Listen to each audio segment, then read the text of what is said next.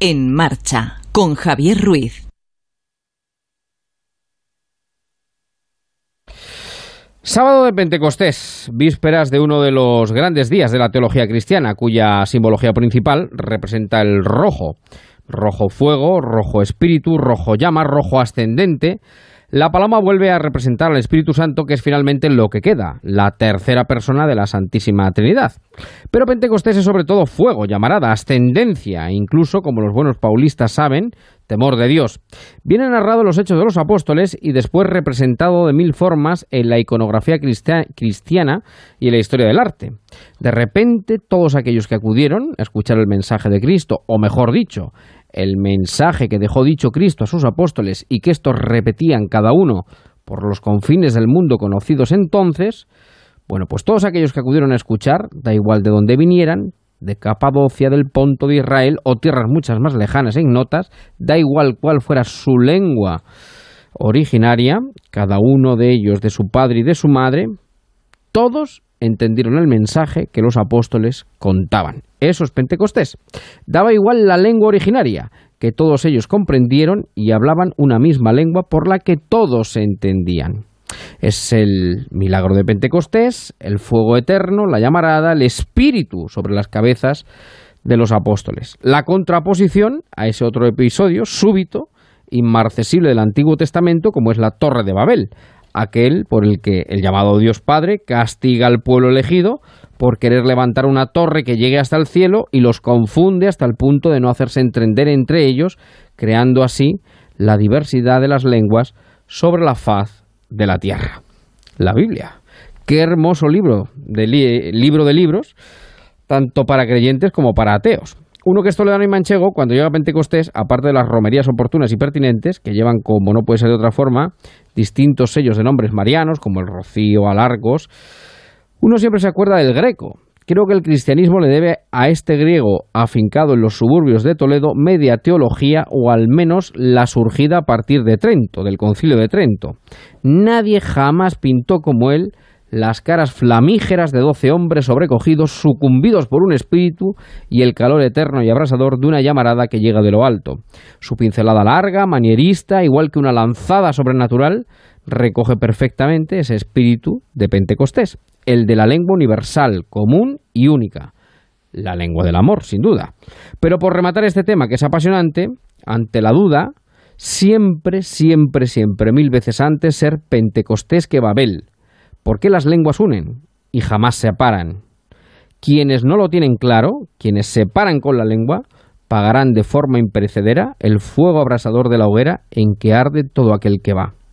Desde Sócrates contra el hombre y su centro mismo. Que la vida sea un pentecostés de lenguas y de miradas.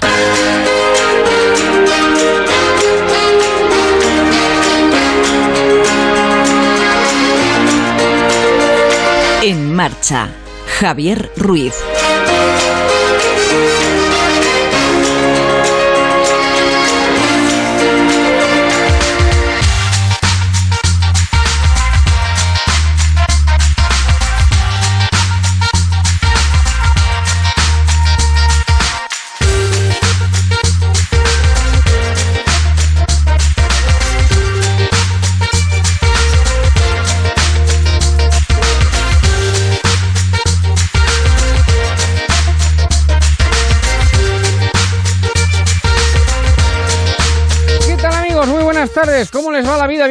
Cuando pasan 10 minutos de las 6 de este sábado 8 de junio del 19, sábado de Pentecostés. ¿Qué es Pentecostés? ¿Por qué son las romerías? ¿Por qué es el rocío? ¿Por qué es Alarcos? ¿Por qué son otros sitios? ¿Por qué es los cinco? Lo digo por esto como culturilla, no por... Eh, son los 50 días de la Pascua, de la resurrección, cuando el Espíritu cae como una llamarada sobre los apóstoles y se crea esa historia tan bonita por la cual aquellos que eran de lenguas distintas, pues como hoy, si nos vamos a Bruselas y nos juntamos un inglés, un francés y un español, como en el chiste, y nos entendemos los tres, pues eso es Pentecostés, la contraposición de la Torre de Babel, que ese es otro episodio en el cual se confunde, ¿no? se confunde al hombre con la creación de las diferentes lenguas. Nos vamos a ir al rocío en un ratito enseguida para ver qué se hace, porque el rocío es mucho rocío, no es solamente el lunes de Pentecostés, no es el salto a la verja y mucho más. y bueno, la mayor romería del mundo, lo vienen escuchando desde esta mañana Cantizano, a Estereiros, también en Gente Viajera, vamos a ver qué se hace un sábado por la tarde en el Rocío. Vamos a hablar también de algo, una iniciativa de hoy mismo también, de este sábado, de las campanas y los campanarios eh, que pretenden ser o tener eh, la declaración de Patrimonio de la Humanidad. Hablaremos también de eh, la Feria del Libro, del Cementerio del Español, de aquellos términos que dejaron de usarse por H o por B. Manual de Buenas Costumbres también con Salud García Alfaro, nuestro lobby con Eva Martínez, Manuel Aguilar. Emilio Hidalgo, Sebastián Marín, en fin, que tenemos dos horitas en marcha hasta las 8 que comienza Radio Estadio, porque hoy se celebra ya la última jornada de la segunda división. Hoy se dirime finalmente quienes juegan el playoff de ascenso a la segunda división, eh, perdón, de segunda división a primera, quien acompañará al Albacete eh, en, ese, en esas semifinales que se van a formar para luego llegar a la final. En fin, que tenemos mucha tela que cortar de aquí a las 8 y enseguida vamos a ir con todo ello que le hemos avanzado, pero bueno, hablando de un día como hoy, de lenguas, de unión, de idiomas, de lenguajes, pues a uno le viene a la cabeza rápidamente un tema tan hermoso como es el gracias a la vida. Gracias a la vida que a mí me ha dado tanto, me dio dos luceros que cuando los abro, perfecto distingo lo negro del blanco. Y en el alto cielo su fondo estrellado y en las multitudes a la mujer que yo amo. Gracias a la vida que me ha dado tanto me ha dado el oído en todo su ancho graba noche y día, grillos y canarios, martillos, turbinas, ladridos, chubascos y la voz tan tierna de mi bien amado. Pues gracias a la vida que a mí me ha dado tanto me ha dado el sonido y el abecedario y con él las palabras que pienso y declaro, madre, amigo, hermano, y luz alumbrando la ruta del alma, la que estoy amando. Gracias a la vida me ha dado tanto, me ha dado la marcha de mis pies cansados. Con, ellos anduve, ciudades y charcos, playas y desiertos, montañas y llanos, y la casa tuya, tu calle, tu patio gracias a la vida que a mí me ha dado tanto, me dio el corazón que agita su marco.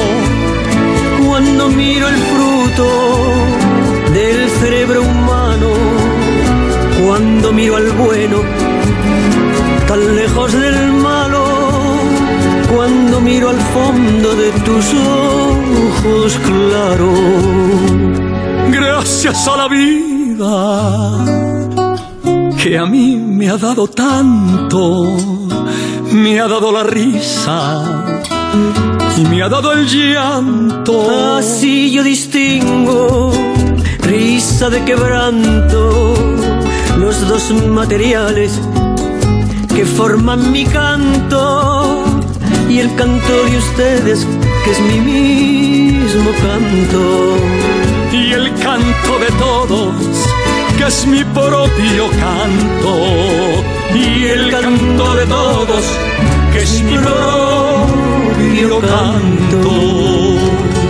Gracias a la vida.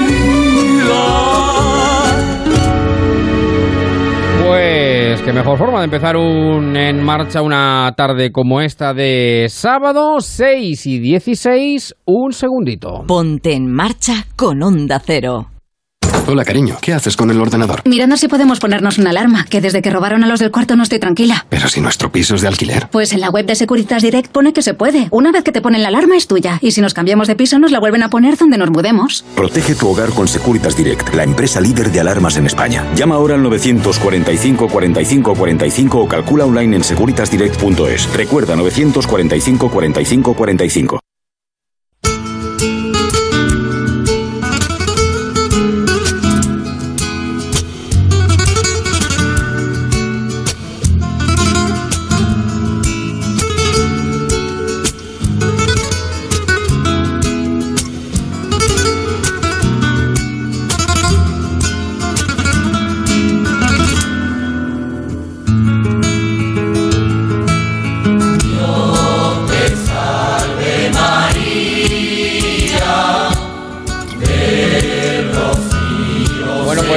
Vaya saludando a Paco Muriel, a Germán, a Carmen Luna, a Lola Casado, a Gabriel, a Fátima, a Silvia, a Belén, que se van sumando al grupo de Facebook de este programa. En marcha, nos pueden buscar. Estamos emocionados con el Pentecostés y con el Rocío, pero que se nos ha olvidado decirlo, lo decimos, que tenemos un grupo de Facebook muy hermoso, en el cual nos pueden buscar. Eh, un Twitter que es arroba en guion bajo marcha. Y es que es eh, fin de semana de Pentecostés de romerías. Hay muchas en España, pero sobre todo hay una principal, fundamental, no solamente de España, sino del orbe de la cristiandad.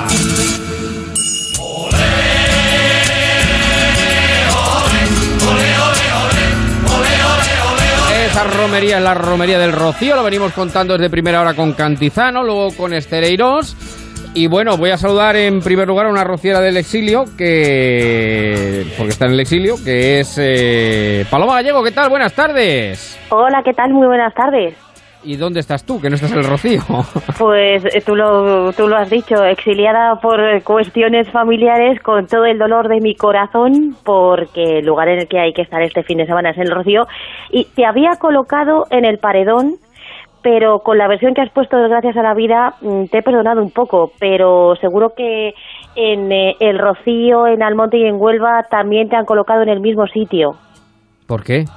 Porque has dicho que mañana se va a producir el salto de No, la es el lunes. verja y es el, bueno, La madrugada la del reja, domingo al lunes y es el salto a la reja. Y he dicho la verja, perdón, la reja, Pero la reja. eso- me, me he equivocado, sí, sí, me he equivocado, me he equivocado. Te Igual perdonamos la vida, te Es igual que lo de perdonamos, las casas perdonamos. colgantes, que no son colgantes, son colgadas en Cuenca. Ah, Colgadas, perdón, exacto, perdón, exacto. perdón, perdón, es muy importante el lenguaje en estas cosas, así que Es salto verdad, a la reja en la madrugada del domingo al lunes. Te perdonamos, entre otras cosas, por tus buenos sentimientos y sobre todo por esa versión que has puesto Bueno, de encaramado, la vida. encaramado a la reja debe estar ya Iván Infantes. ¿Qué tal, Iván? Buenas tardes. ¿Cómo bueno, estamos? eh, señor Ruiz, muy buenas tardes. Yo creo que si te parece bien, primero voy a estar en la casa de eh, el Rocío de Onda De Cero. Onda Cero.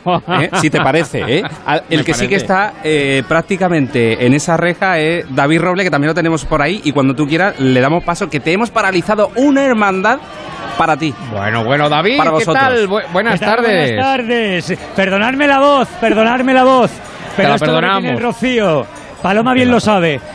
Desde luego, el daño que hace el polvo del rocío a la el polvo garganta. del Rocío se mete. Mira, estoy caminando al lado de, de la hermandad de migrante de Huelva. ¡Emigrante! ¡Emigrante! ¡Buenas tardes! A, a ver cómo suena migrante, a ver cómo suena migrante. Venga, a ver cómo suena. Cantando entre las.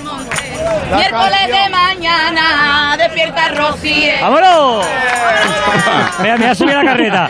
Me voy a subir a la carreta, espérate. Súbete a la carreta un poquito. Haz periodismo verdad, por ahí, favor. con ellos. Rociero de pro. Voy a cantar yo también. ¡Para! Estoy encima de la carreta, ¿eh? Como debe ser periodismo verdad. por Que supuesto, David no claro. cante mucho, que mañana Y, eh, y me están grabando, me están grabando. Ahí veo, ahí veo. ¡Ahora! Que los pájaros cantan. Y dale, dale, responde. Toma ya. ¡Vale! Increíble, David Robles. está, ¿cómo- sí, señor, sí, señor, sí, señor. Buena presentación.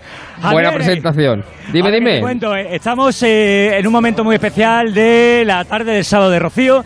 Las hermandades se presentan delante del santuario. Lo hicieron ayer las más nuevas, hoy lo hacen las más antiguas, desde la más antigua de Manrique hasta la última que toque, depende de la que acabará la, la última ayer. Pasan con todo su cortejo de carroza, de jinetes y hacen como una especie de, de presentación por todo lo alto. Y es el- uno de los momentos más emotivos para cada una de las hermandades presentarse delante de la Virgen porque significa que han llegado al Rocío. 124 hermandades, han venido eh, este año, como siempre se supone que el, el pico máximo de población que esta pequeña aldea de 3.000 habitantes va a tener va a ser mañana de madrugada, cuando se junte ese en torno a millón de, de- de personas, en este pueblecito que mucha gente identifica como un pueblo del oeste, casitas bajitas, con una madera en, la- en el porche para barrer el caballo, aquí no hay asfalto, todo es tierra, y es, una, eh, es muy difícil de explicar en la radio, yo siempre digo que hasta que no vienes al Rocío no puedes entender lo que es, pero evidentemente es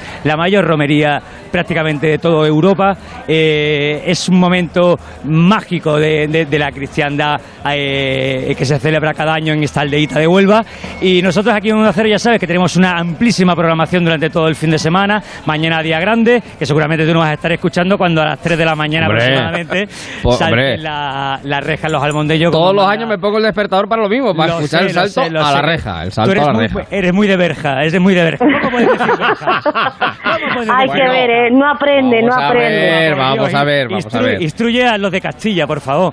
Exacto, exacto, exacto. Por exacto. cierto, David, que eh, hay que decir que David es más de Huelva que un choco Sí. y que el acento además onubense le sale cuando pisa la aldea y cuando pisa la tierra onubense. Sí. Ayer te escuché eh, hablando con Carlos Alsina y tú trasladabas una pregunta a un rociero que te quiero trasladar yo a ti. Tú que además eres de Huelva, ¿cómo le explicas a uno de Euskadi, a un catalán, un murciano, un extremeño qué es el rocío? Que el rocío está lleno de gente de todo el mundo, porque hay hermandades de toda España y de todo el mundo, pero a quienes nos esté escuchando y no lo ha pisado nunca, ¿cómo se le explica a alguien qué es el rocío? Yo, yo llevo 18 años haciendo rocío y yo soy incapaz, yo lo reconozco, yo soy incapaz de- de explicar lo que es el rocío más allá de un cúmulo de, de experiencias, de sensaciones, de emociones muy intensas que cada uno las vive de una manera, con lo cual cada rocío es distinto de segundo la, la persona que viva, pero sí que es verdad que la experiencia visual, eh, la, la- la estética de- de- del rocío, la liturgia que, que- que implica esta romería es eh, bastante especial, yo creo que es única en el mundo y hay que venir a, hay que venir a verlo, hay que venir a, a vivirlo y cada uno se llevará una experiencia distinta, pero seguro que todas muy positivas. Y perdonadme por la voz, porque es que no puedo con mi vida. Pero... Ya, ya, ya, ya, ya lo siento. No, no, pero, pero- pero tenéis cierta suerte porque esta mañana no hablaba. Yo realmente, Ya, ya, ya. eh, eh, Javier, es que estoy aquí eh, como segundo. Por si David en algún momento lo vemos un poquito más agobiada la cosa, pues ya voy yo y le intervengo un poco. Pero entonces entiendo que, por ejemplo, eh, lo que queríamos saber es un sábado tarde, un sábado Sí, de ¿qué se Rocío hace? de Pentecostés, ¿qué se hace? ¿no? Entonces veo que las hermandades se, se llegan y se presentan, ¿no? Se presentan, Que- van, eso, van eso, desfilando delante del santuario de la Virgen, una a una. En, en este caso, como digo, desde por la mañana lo hacen en orden de antigüedad y, y van desfilando pues, con todo su cortejo, con la carroza, eh, con el sin pecado, que para los que no son de Huelva, el sin pecado es el estandarte que identifica a la ciudad de donde se, se proviene y se hace una presentación delante de la Hermandad Matriz del Monte que está en las puertas de la ermita. Es, es un momento muy bonito porque es muy vistoso.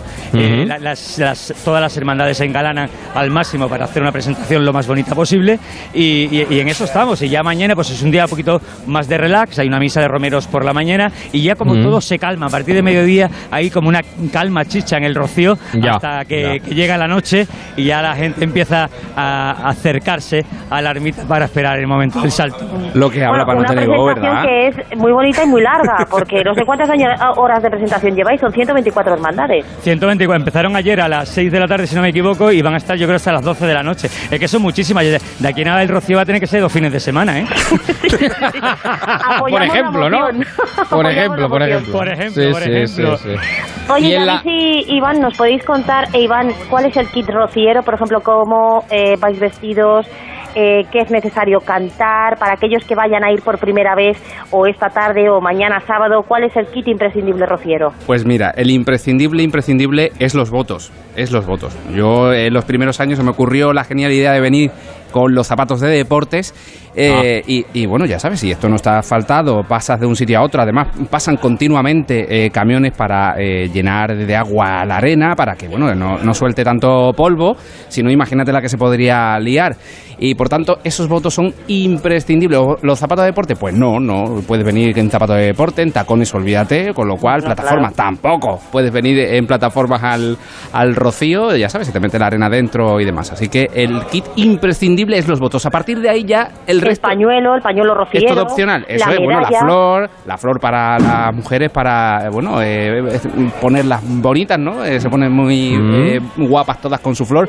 Tengan traje de gitana o no. Hay unas que ves vestidas eh, con el traje clásico de Faralay o traje de gitana y otras que no. Y bueno, los hombres vestidos traje de corto. Que me Claro. encantaría a mí ver a Javier Ruiz aquí haciendo un programa en directo, eso sí, vestido de traje de corto. Yo me dejo. Yo me dejo, efectivamente. Efectivamente, Yo, efectivamente. yo lo veo muy viable para el próximo año, Javier, que te vengas aquí y, y hagáis el programa desde aquí, desde la casa, pero como te digo, tienes que eh, vivir un poco no toda, toda esta cultura eh, meterte, romera meterte de lleno, ¿no? Meterte de lleno, meterte de lleno. totalmente, totalmente. Bueno, pues y en la casa de Onda Cero a esta hora, Iván, algo más de tranquilidad que esta mañana. Pues esta mañana, claro, supongo que sería No, un... La tranquilidad, eso de la tranquilidad es una palabra Relativa. llega aquí a partir, sí, llega a partir de las 4 de la mañana prácticamente, pero, pero el resto es poco tranquilo. Eh, pasa pues muchísima, eh, muchísima gente. Tenemos además un cartelón porque lo pueden ver en televisión aquellos que tengan O acceso sea, a está ella. cerca de la iglesia, ¿no? Está cerca de Sí, la ermita, vamos. Está muy cerca de la puede- ermita. Si, pu- si puede apuntar, se ve desde Cádiz el cartel. Es verdad. Es, es Sí, sí, la sí. mayor inversión que, que se ha hecho en la casa ha sido en el gran cartel que tiene Onda Cero. También tenemos Ah. una unidad móvil, Javier. Nosotros También. en el Rocío nos movemos, eh, tenemos dos 4x4 para, pero esos son para caso de emergencia. ¿eh? Eh, Ya, el- ya, ya, ya. Lo normal es que nos movamos en, en un carro que conduce coche de caballos. en un coche de caballo, efectivamente, que conduce Curro. Eh, y además, eh, va, ya, ya os mandaré un vídeo por si lo queréis. O- Os voy a mandar un vídeo. eh, Lo subimos luego al grupo, siempre lo subimos al eso es, grupo para que lo subáis y os voy a poner eh, una imagen que prácticamente puede durar unos 3 minutos, pero dura solo 20 segundos. Ahora entenderás por qué. Ahora lo vamos a colgar en esa página del Facebook de eh, el programa para que ellos puedan Correcto. verlo y animar a la gente, bueno, que si se quieren venir, aunque ya te digo yo que la cosa está tan, tan petada que, que, que cabemos pocos más, ¿eh? Ya, ya, ya, ya, ya. Está, está a tope, está a tope. Bueno, Está pues tope. mañana, mañana vuelve Cantizano, mañana vuelve Esther y luego pues la madrugada del domingo al lunes a todos Sí. los oyentes que quieran escucharlo. Perdona que te diga que lo que hacen los compañeros que retransmiten el Rocío todos los años tiene mucho mérito. El Rocío se disfruta y se celebra, pero se trabaja mucho, Iván y David lo saben, y la retransmisión del salto a la reja lleva mucho esfuerzo técnicamente y lo que, por ejemplo, David hace desde hace años, que es Sí. meterse en la ermita, que la noche, eh, esa noche, está hasta arriba, eh, evidentemente, y se mete ahí para retransmitirnos en directo y a Y- y pie duele de... mucho los pies. Y duele mucho todo, duele mucho todo, a pie de retablo para contar el salto a la reja, o sea que la gente no se lo pierda eh, escuchándolo, porque lo cuenta además con un sentimiento bárbaro y el esfuerzo que hay detrás de todos los que están ahí trabajando, disfrutando, pero trabajando mucho, mucho. Bueno, vamos a hacer el año que viene, hacemos un intercambio, hacemos Rocío por Corpus. Me voy al Rocío, venís vosotros al Corpus de Toledo. Yo lo veo. Y yo voy a los dos, Ya yo vamos voy a los hablando, dos. Javier, ya lo vamos hablando. Lo que sí tiene Exacto, mérito, exacto. Javier, Dime, es dime, dime. hacer un rocío sin paloma gallego. Eso sí que tiene. Bueno. Pues no está. podemos Tengo el hacer. corazón encogido. Ya te digo yo que es muy complicado porque. Bueno, pues ya hemos hecho, ella. ya hemos hecho nuestra nuestra aportación, nuestro granito de arena, lo hemos puesto. Sin duda. El poder Bueno, pues la escucharla. aldea que es el centro del universo en este fin de semana. David, Iván, Iván y David, mil gracias y disfrutad de, abrazo.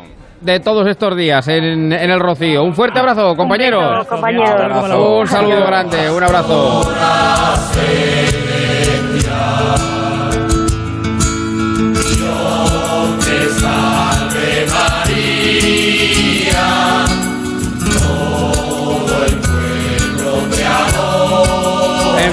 Un fin de semana muy especial, sin duda alguna, en la aldea del Rocío. Son las seis y media, pero vamos a hablar de otras cuestiones, de otras historias.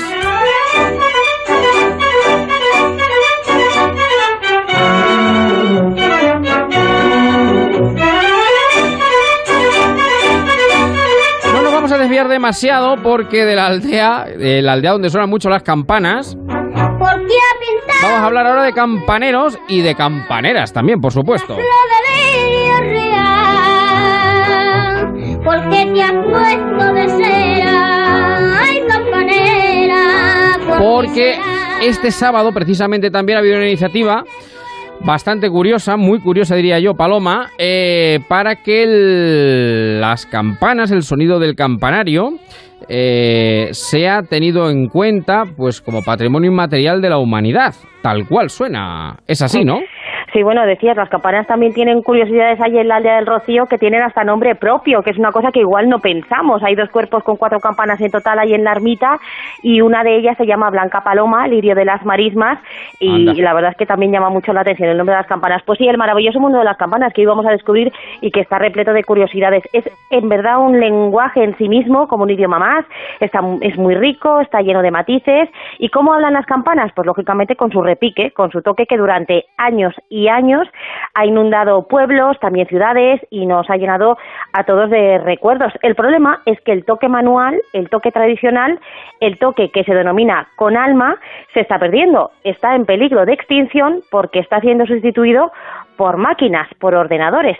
Por eso, diversas agrupaciones de campaneros de toda España se han movilizado para reclamar a las administraciones la protección necesaria para conservar esta tradición que además, y lo vamos a descubrir, está cargada de curiosidades. Esta mañana en Sedano, en Burgos, en el Geoparque Las Loras, se ha llevado a cabo un acto reivindicativo. Las campanas han vuelto a tañer en la España despoblada y este año ha sido para reivindicar que se declare la protección y la declaración de patrimonio inmaterial de la humanidad. Lo que quiere es que se proteja esta riqueza para que las campanas vuelvan a tener vida, para que los campaneros vuelvan a tener ocupación.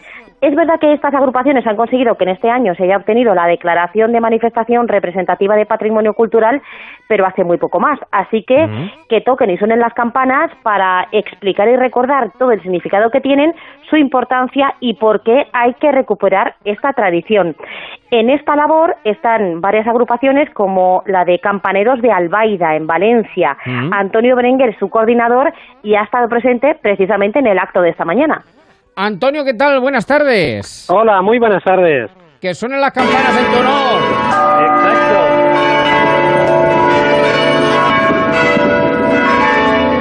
Que suenen las campanas en tu honor y en, en el honor de todos En aquellos. honor de los campaneros de España. Exacto, exacto. ¿Cuántos sois? ¿Cuántos campaneros hay en España, Antonio? Bueno, pues en el mundo de las campanas, como estabais comentando, pues está casi todo por conocer, porque desde los años 60 han estado en decadencia y, en- y por tanto no conocemos el número exacto de personas mayores que aún se dedican a tocar las campanas en España, sí de los grupos de campaneros nuevos que se van formando para recuperar eh, todo este patrimonio inmaterial, pero claro, no conocemos el número de campanas que tenemos en España, no conocemos el número de torres que tenemos en España, porque no existen inventarios oficiales. Apenas un poco más del 10% está inven- inventariado por aficionados a las campanas.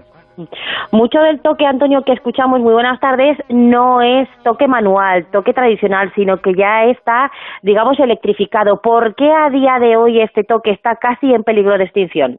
Bueno, tú lo has explicado muy bien. Los toques manuales son toques con alma. Los campanarios tienen que tener vida. Por tanto, las máquinas no pueden reproducir los sentimientos y las emociones que, que tienen que transmitir los toques de campanas a manos de los campaneros. Las campanas cuando están contentas tienen que gozar de, la- de alegría y transmitirlo a los cuatro vientos, igual que cuando están tristes, igual que cuando suenan a alarma. Por tanto, esto las máquinas nunca lo pueden reproducir.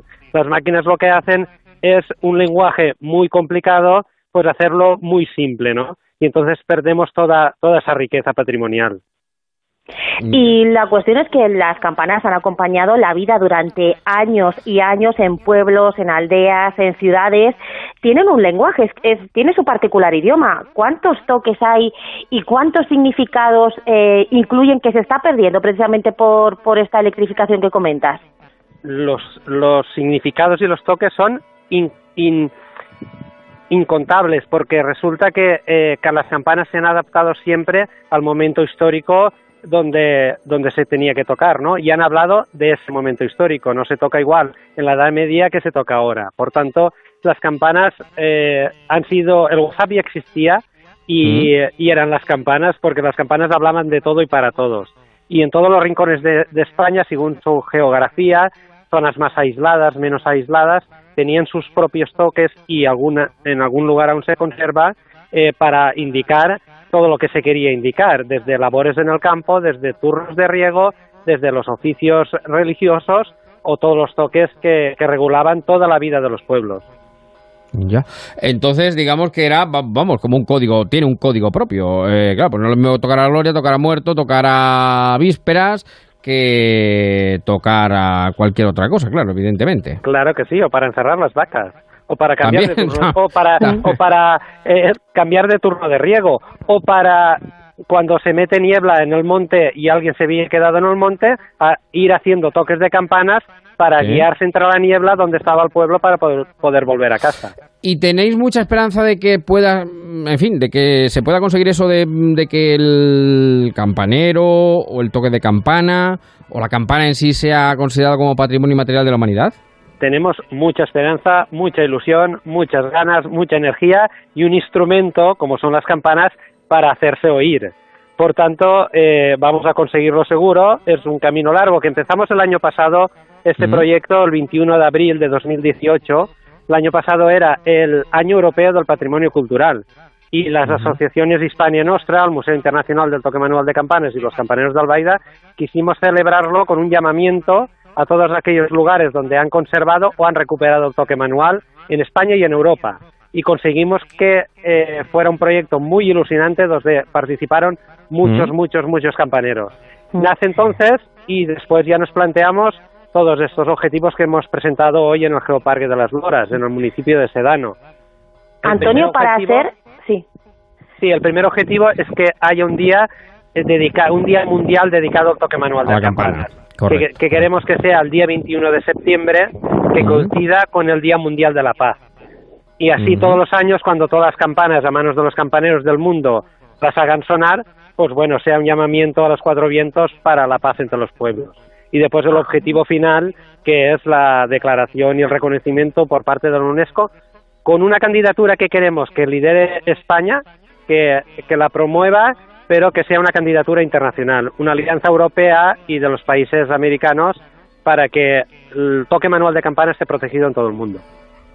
El 21 de septiembre nos viene muy bien ese día, desde luego, para reivindicar el toque de campanas. Te decía, eh, los campaneros que desgraciadamente cada vez tienen menos trabajo porque hay menos toque manual.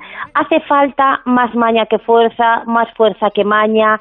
Tiene su complicación, porque hay, eh, si no lo ha visto nadie en persona, hay muchos vídeos que reproducen cómo se toca manualmente que lleva lo suyo. ¿Cómo os organizáis para mover esas campanas de tantísimo peso?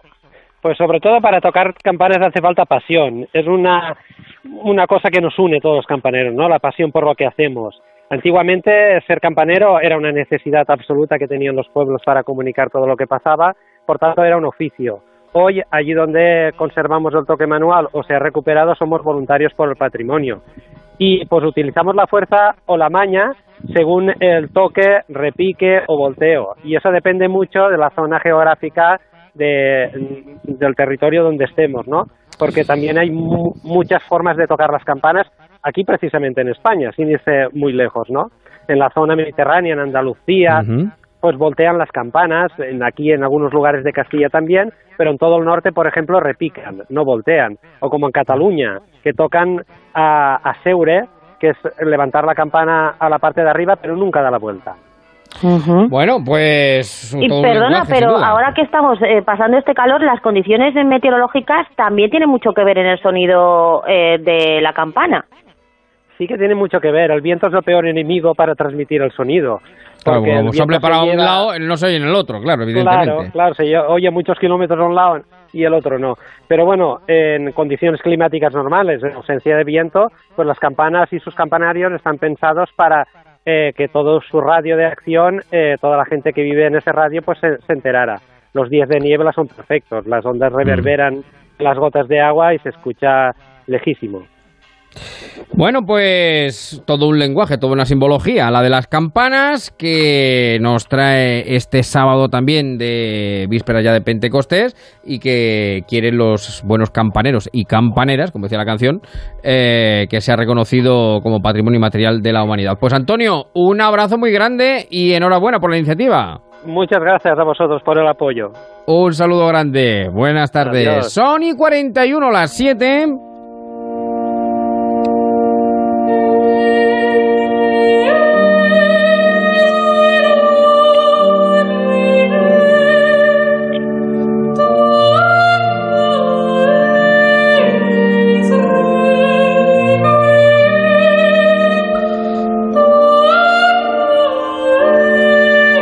Y bueno, sábado de contrastes también porque vamos a hablar eh, ahora de una iniciativa curiosa de una compañera, Marta Pece Campos, que ha reunido, ahora de- luego después de las 7 hablaremos con el mecánico de las palabras porque vamos a hablar de la Feria del Libro con Antonio Yan, pero ha compilado eh, un diccionario del cementerio del español. ¿Qué es esto? Sí, eh, bueno, Ruiz, yo tengo que confesarte una cosa.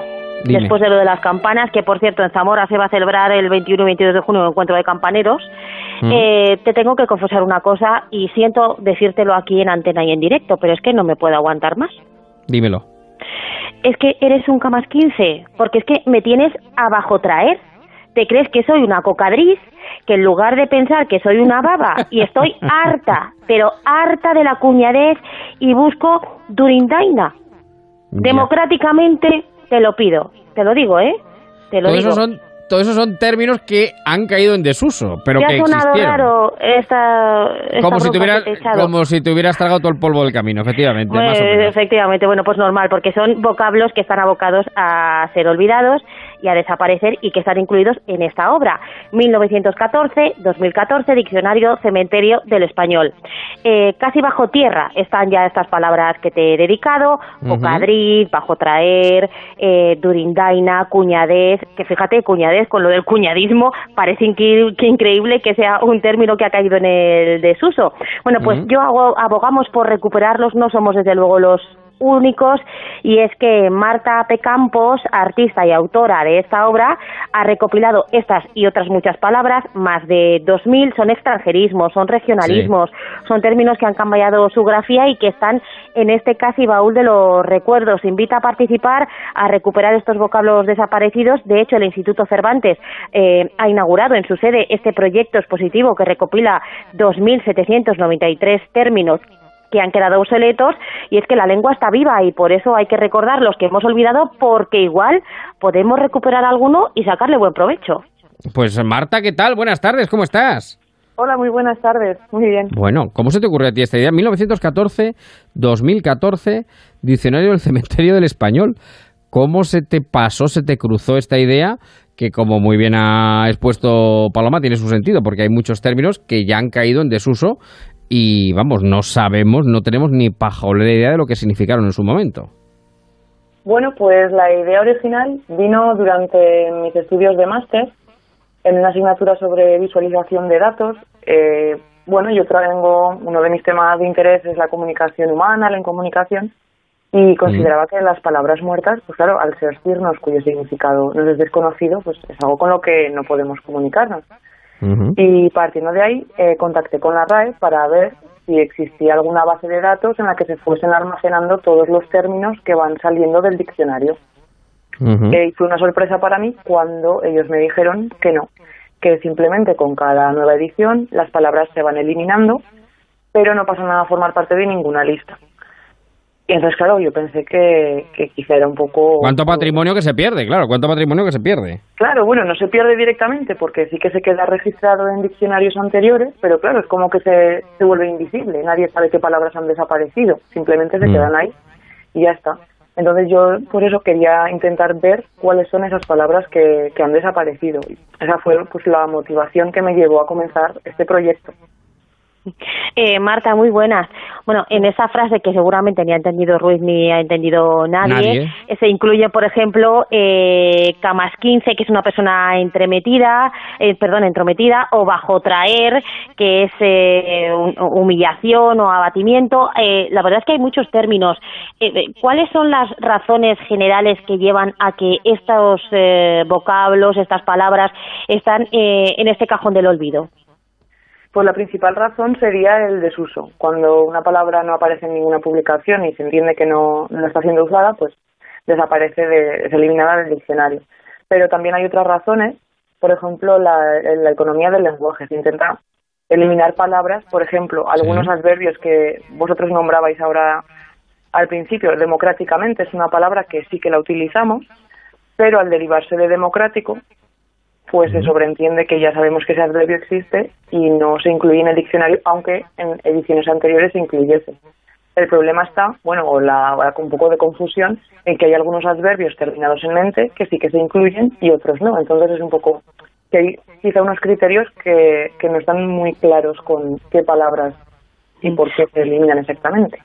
¿Cómo es posible que cuñadez esté en este archivo del olvido con lo que tenemos presente el cuñadismo y a los pobres y santos de los cuñados?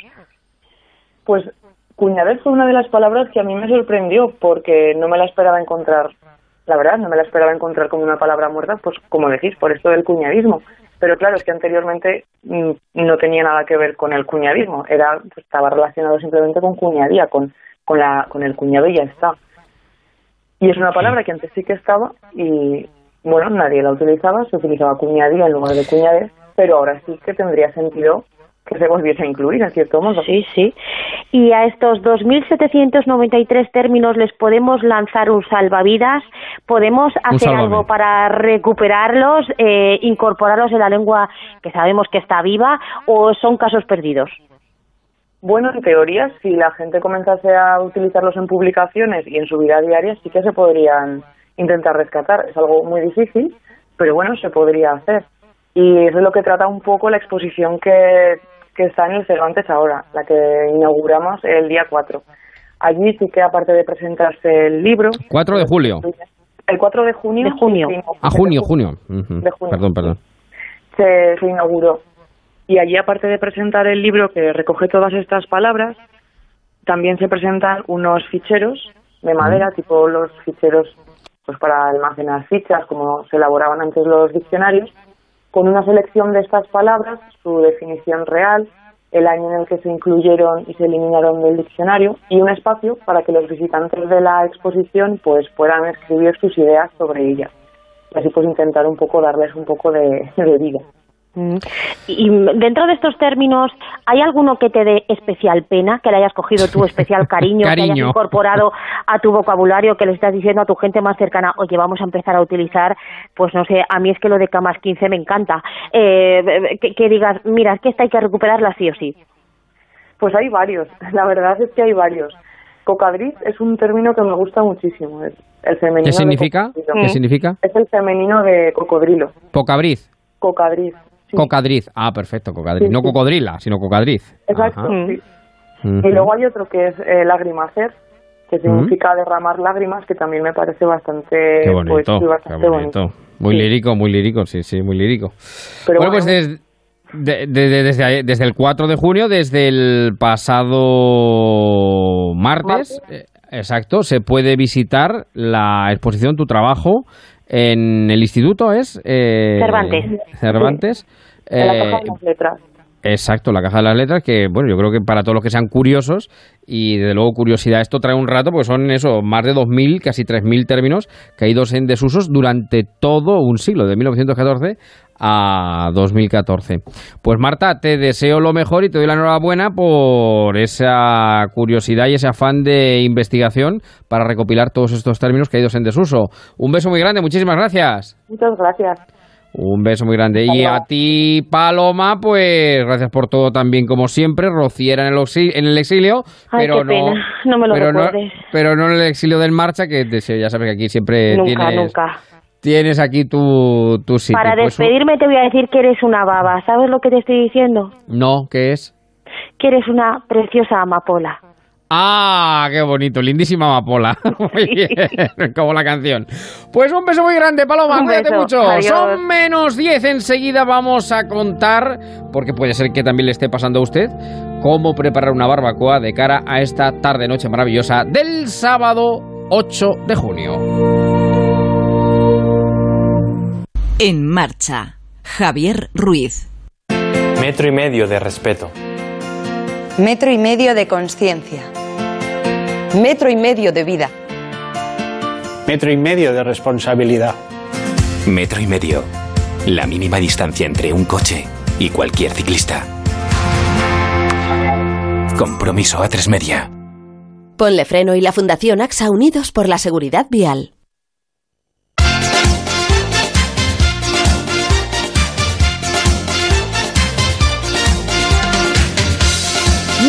Para las 7 de este sábado de junio. Este domingo con todos los amigos. Bueno, no sé si está por ahí, yo creo que debe andar. Debe andar al pie de la barbacoa. Una está al pie del rocío, la otra al pie de la barbacoa. ¡Salud, García Alfaro! ¿Qué tal? Buenas tardes. ¿Cómo estamos? ¿Qué tal? Buenas tardes, ¿cómo estás? Yo estupendamente. ¿Y tú? ¿Cómo te va la vida? Yo muy bien también. También. Bueno, con la barbacoa preparada, ¿no? Y dispuesta. Bueno, Todo bueno, preparado ya. Todo preparado, la barbacoa que es uno de los clásicos del verano. ¿Cuándo llega? Barbacoa, la barbacoa, como me gusta.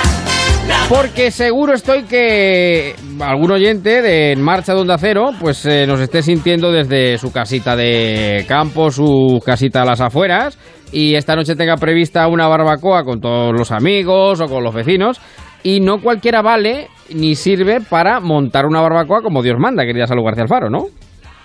No, porque sí que es cierto que, a ver, llegar a mesa puesta es fácil. Claro, es decir, claro, tú claro. simplemente con no llegar tarde es suficiente. Pero- es.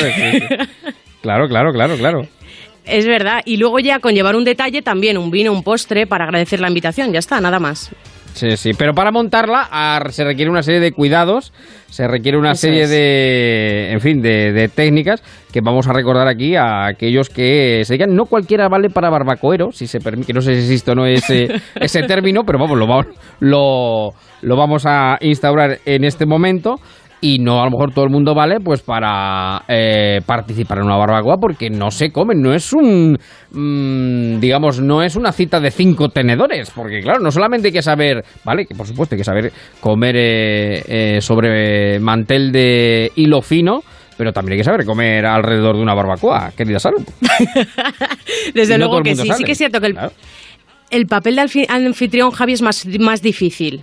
¿Mm? Porque es verdad que tienes que ser gestor de eventos, tienes que ser contable, un poco chef también y un poco TEDx, yo diría.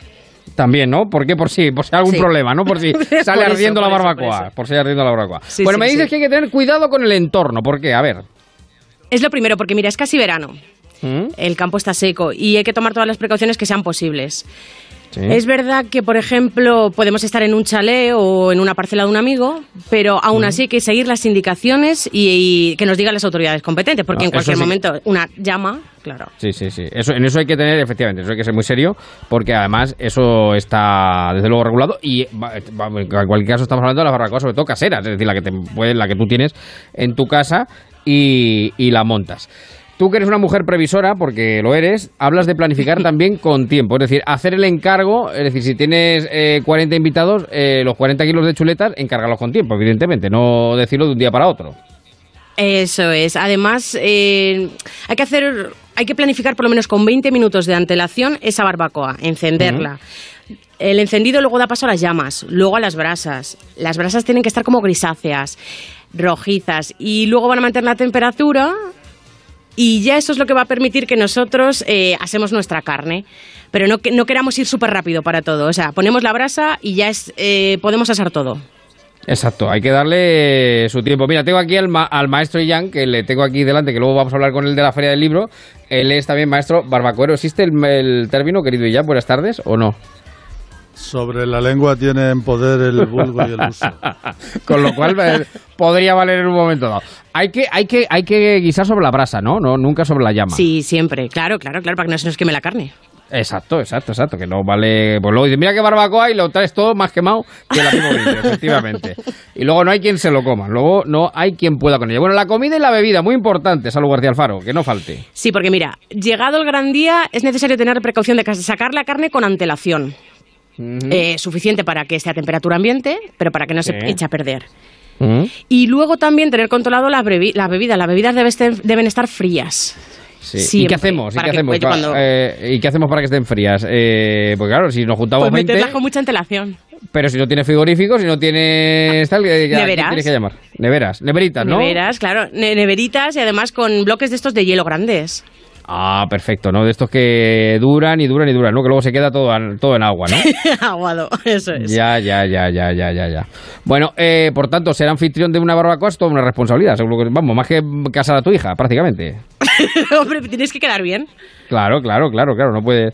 Luego las cantidades de comida, porque claro, hay quien va a una barbacoa y parece que no tiene ni fin, ni, ni principio, ni, ni, ni consentimiento. Vamos, está que lo da todo, ¿no?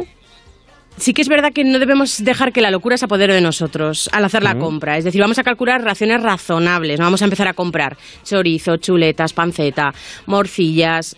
Hay que ver una ración por comensal, igual un poquito más por si alguien come más, Sí. pero nos vamos a ceñir a esa lista. En eso siempre es preferible quedarse con un poquito de hambre, porque si no, si te quedas, te, te quedas ahito, como te quedas harto, eh, como que no le das valor, como que no dices, Claro. esto al final no, no vale para nada. Entonces, eh, siempre quedarse con un poquito de hambre y así, ¡ay, qué buena estaba, ¿no? ¡Qué buena estaba la chuletita, ¿no? Por cierto, Eso ¿se, es, puede es. ¿se pueden chupar los dedos? ¿Se pueden chupar los dedos? Bueno, no, no sería lo correcto, ¿eh? ¿Por qué? Hay servilletas. ya empezamos. Hay ¿se- se servilletas. chu- Antonio, ¿se pueden chupar los dedos en una barbacoa o no? Sí, lo que no puedes hacer es limpiarte en la falda de- o en el pantalón quien tienes al lado. Oye, ¿y chupar el palo de la chuleta se puede o no se...? Lo digo eso porque en la Edad Media los Sí. señores se limpiaban en el que tenían al lado. Ah, bueno, claro, no, no. Aquí... Hasta que se inventó la servilleta. Claro, por eso precisamente, pues los señores acabaron ya hasta las narices y dijeron, vamos a poner algo aquí en condiciones. Digo que eh, los palos de la chuleta se pueden chupar, eh, Salud García Alfaro, ¿o no? Pregunto. Un poco, claro, sí, porque dicen que de hecho la carne que está pegada al hueso es la que más buena, ¿no? Entiendo. Ya, claro, claro, claro. Que no es y una luego lo que es comida... importante, Javi, es la, Sí, sí, dime, dime. la verdura. Ah, bueno, no, eso... Que podemos eh, hacer una barbacoa, pero también hay que comprar lechuga, tomate, pepino. Exacto, o sea, algún vegano. Por ser algún y para vegano nosotros mismos. Claro, claro, claro. Bueno, dicen no mezclar alimentos crudos con cocinados, no es conveniente, ¿no? Sí, por las bacterias.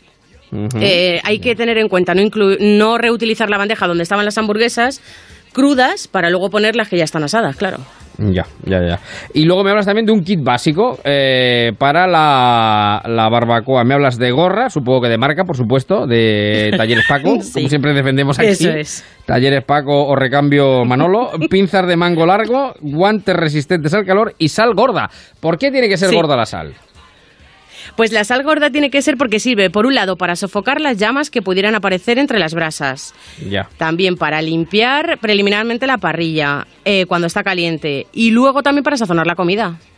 Ah, amigo, amigo, amigo, amigo. ¿La gorra por qué es importante? ¿Por qué llevas la gorra? Eh, para que no te dé una insolación. Ah, pues- bueno, pero para eso siempre también es conveniente que el que eh, haga de anfitrión y tenga barbacoa que tenga una piscina al lado, pa- por si hay que tirarse. También, también, pues, también. claro. Sobre todo, pero vamos, ya no solamente porque uno le dé una insolación, sino por ya por, por, por- por resistencia, por aguantar, porque claro, es decir, Claro, claro. acaba uno y flota como los corchos. Entonces, eso, eso, eso, y luego los guantes, claro, evidentemente, para no quemar. Claro, y el mango todo. largo, porque hay que tener cierta distancia de seguridad del foco del calor cuando estemos moviendo esas chuletas o ese chorizo, la hamburguesa. Ya. ¿Tú en cuántas barbacoas has estado, Salud García Alfaro? ¿En cuántas barbacoas? Yo en muchas, muchísimas. se nota, se nota. ¿Y tú, Antonio, cuántas barbacoas has hecho? Esto es Yo alguna te he visto. Pues en, en alguna e incluso en Ciudad Real contigo. Ay, ay, ay, ay, por eso que algunas sé, algunas Lo que sé. no me gusta de las barbacoas son los impacientes Claro. que sacan la morcilla sin hacerse o el chorizo sin reasarse bien. Pena de muerte, dentro. para eso es pena de muerte. No, no les dejamos, no les dejamos, no les dejamos que sigan. Bueno, eh, que llega a las 7, vamos a hacer una breve mínima pausa. No te vayas, Salud, que seguimos de aquí hasta las 8. Y ahora vamos con Antonio y Jan, que vamos a darnos un paseo por la Feria del Libro. Tenemos nuestro lobby con Aguilar, con Marín, con Hidalgo, con Eva Martínez. En fin, que tenemos una horita más en marcha con todos ustedes, con todos los oyentes de Onda Cero. Y ahora noticias. Son las 7, son las 6 en Canarias. Noticias en Onda Cero. Buenas tardes. El candidato del PSC a la alcaldía de Barcelona, Jaume Colboni, ha dicho que no tendría sentido investir a una alcaldesa que no haya comprometido a gobernar con ellos y que sería una irresponsabilidad presentarse a la investidura sin tener los apoyos necesarios. En rueda de prensa, Colboni ha insistido en que no dará un cheque en blanco a Ada Colau y ha rechazado su propuesta de formar un gobierno con Barcelona en Comú, PSC y Esquerra. Presentar-se a una investidura sense els eh, Presentarse una investidura sin apoyo suficiente sería una responsabilidad. Sería una responsabilidad que impediría tener un gobierno de progreso, un gobierno pro Barcelona. Una irresponsabilidad que, por una cuestión de rigor político, nosotros no avalaríamos. No daremos un cheque en blanco. No avalaríem. Nosaltres no donarem un cheque en blanco. Los varones de Podemos han rechazado que Pablo Iglesias les culpe del batacazo del 26M. Así lo han expuesto el murciano Óscar Urralburu al término del Consejo Ciudadano Estatal convocado por el secretario general de la formación morada para analizar los resultados electorales. Un encuentro en el que Iglesias ha cargado parte de la responsabilidad del declive electoral en la falta de implantación territorial de Podemos. Lo he hablado con Pablo Iglesias también y efectivamente hay un reconocimiento de que nos merecemos un debate político. La clave es cuando lo hacemos. Ese debate político se tendrá que hacer una vez esté muy claro en la entrada de Podemos en el gobierno de España y en el gobierno de las comunidades autónomas y de las ciudades donde vamos a ser determinantes.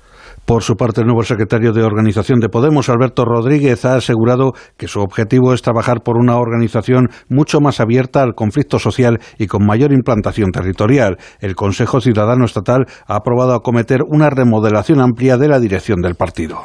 Intentaré hacerlo lo mejor posible, intentaré continuar haciendo las cosas bien que se estaban haciendo y las que, y las que tienen margen de mejora, pues intentaremos mejorarlo. Pero como siempre digo, eh, no va a ser una cosa individual de Alberto Rodríguez, esto va a ser un trabajo colectivo que implica a toda la organización, a todas las estructuras, a todos los círculos y a toda la militancia, que creo humildemente que es nuestro principal valor.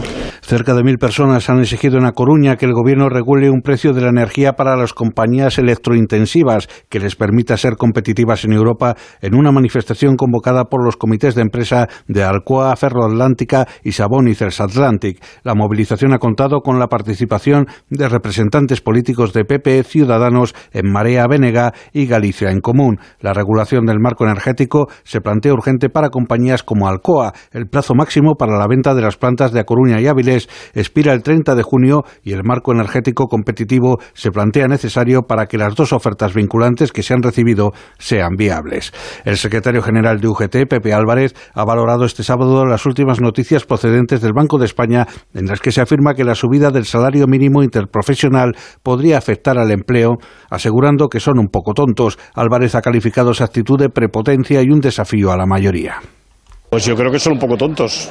Después de lo que ha pasado en este país es como una prepotencia, un desafío a la mayoría.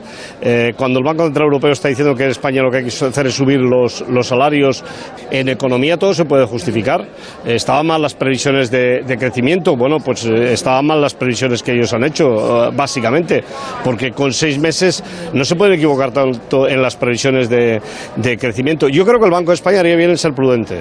El Ministerio de Asuntos Exteriores ha decidido cesar al cónsul español en Edimburgo, Ángel Vecino, por considerar que se ha extralimitado claramente en sus funciones al enviar una carta a un diario escocés afirmando que España no vetaría la entrada en la Unión Europea de una Escocia independiente. Según exteriores, a Vecino se le comunicó su cese el jueves, día en que se conoció el texto, y la decisión será efectiva cuando se completen los trámites correspondientes.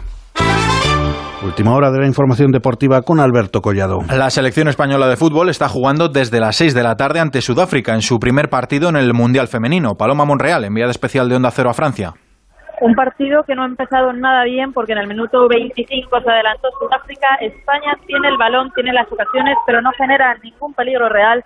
Y así ha sido como en el minuto 25 por la banda izquierda, la mejor jugadora de África, la mejor y la más rápida de todas, Catlana, ha conseguido marcar un tanto, ha superado a Sandra Paño desde fuera del área y España que está ya preparada para saltar en el terreno de juego y con dos cambios, con Lucía García y con Aitana que van a entrar por Vicky Losada y Amanda San Pedro. En el otro partido del Grupo de España, Alemania ha ganado a China por 1 a 0. También en clave selección, las federaciones de España y Portugal han anunciado que inician el análisis de una candidatura conjunta para organizar el Mundial de Fútbol masculino de 2030. Otro apunte de fútbol, segunda división, desde las ocho y media, jornada unificada con el playoff por el ascenso a primera en juego en los siguientes partidos: Málaga-Elche, Almería-Albacete, Extremadura-Mallorca, Deportivo Córdoba, Sporting Cádiz y Osasuna-Oviedo. A la misma hora también se disputa el Granada-Alcorcón, sin nada en juego tras el ascenso a primera del Granada. En baloncesto a las nueve, partido de semifinales por el título de Liga. Real Madrid y Valencia Basket se enfrentan tras la victoria blanca en el primer partido. En tenis, la australiana Barty ha ganado la final femenina de Roland Garros y Tiem se ha impuesto a Djokovic en la última semifinal masculina. Mañana, desde las 3, Rafa Nadal se medirá al austriaco Tim en esa final de Roland Garros. Y en Fórmula 1, Vettel ha marcado el mejor tiempo en los últimos entrenamientos libres del Gran Premio de Canadá. A las 8 comienza la calificación. Podrán seguir toda la jornada deportiva desde las 8 en Radio Estadio. Más noticias en próximos espacios informativos. Recuerden que también pueden repasar toda la actualidad a través de nuestra página web ondacero.es. Este sábado vive el deporte en Radio Estadio. Desde las 8 de la tarde, Deportivo Córdoba, Sporting Cádiz, Osasuna Oviedo y atención especial al resto de encuentros de Segunda División y a la semifinal de baloncesto. Segundo partido, Real Madrid, Valencia Básquet. Este sábado desde las 8, Radio Estadio, con Héctor Fernández, Javier Ruiz Taboada y las mejores voces del deporte. Y el domingo desde las 3 de la tarde, Rafa Nadal en la final de Roland Garros, la Copa de las Naciones y baloncesto. Te mereces esta radio. Onda Cero, tu radio.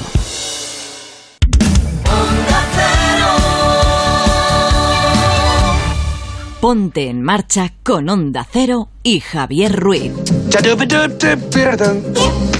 Yo soy el rey del coco, el más mono rey del swing.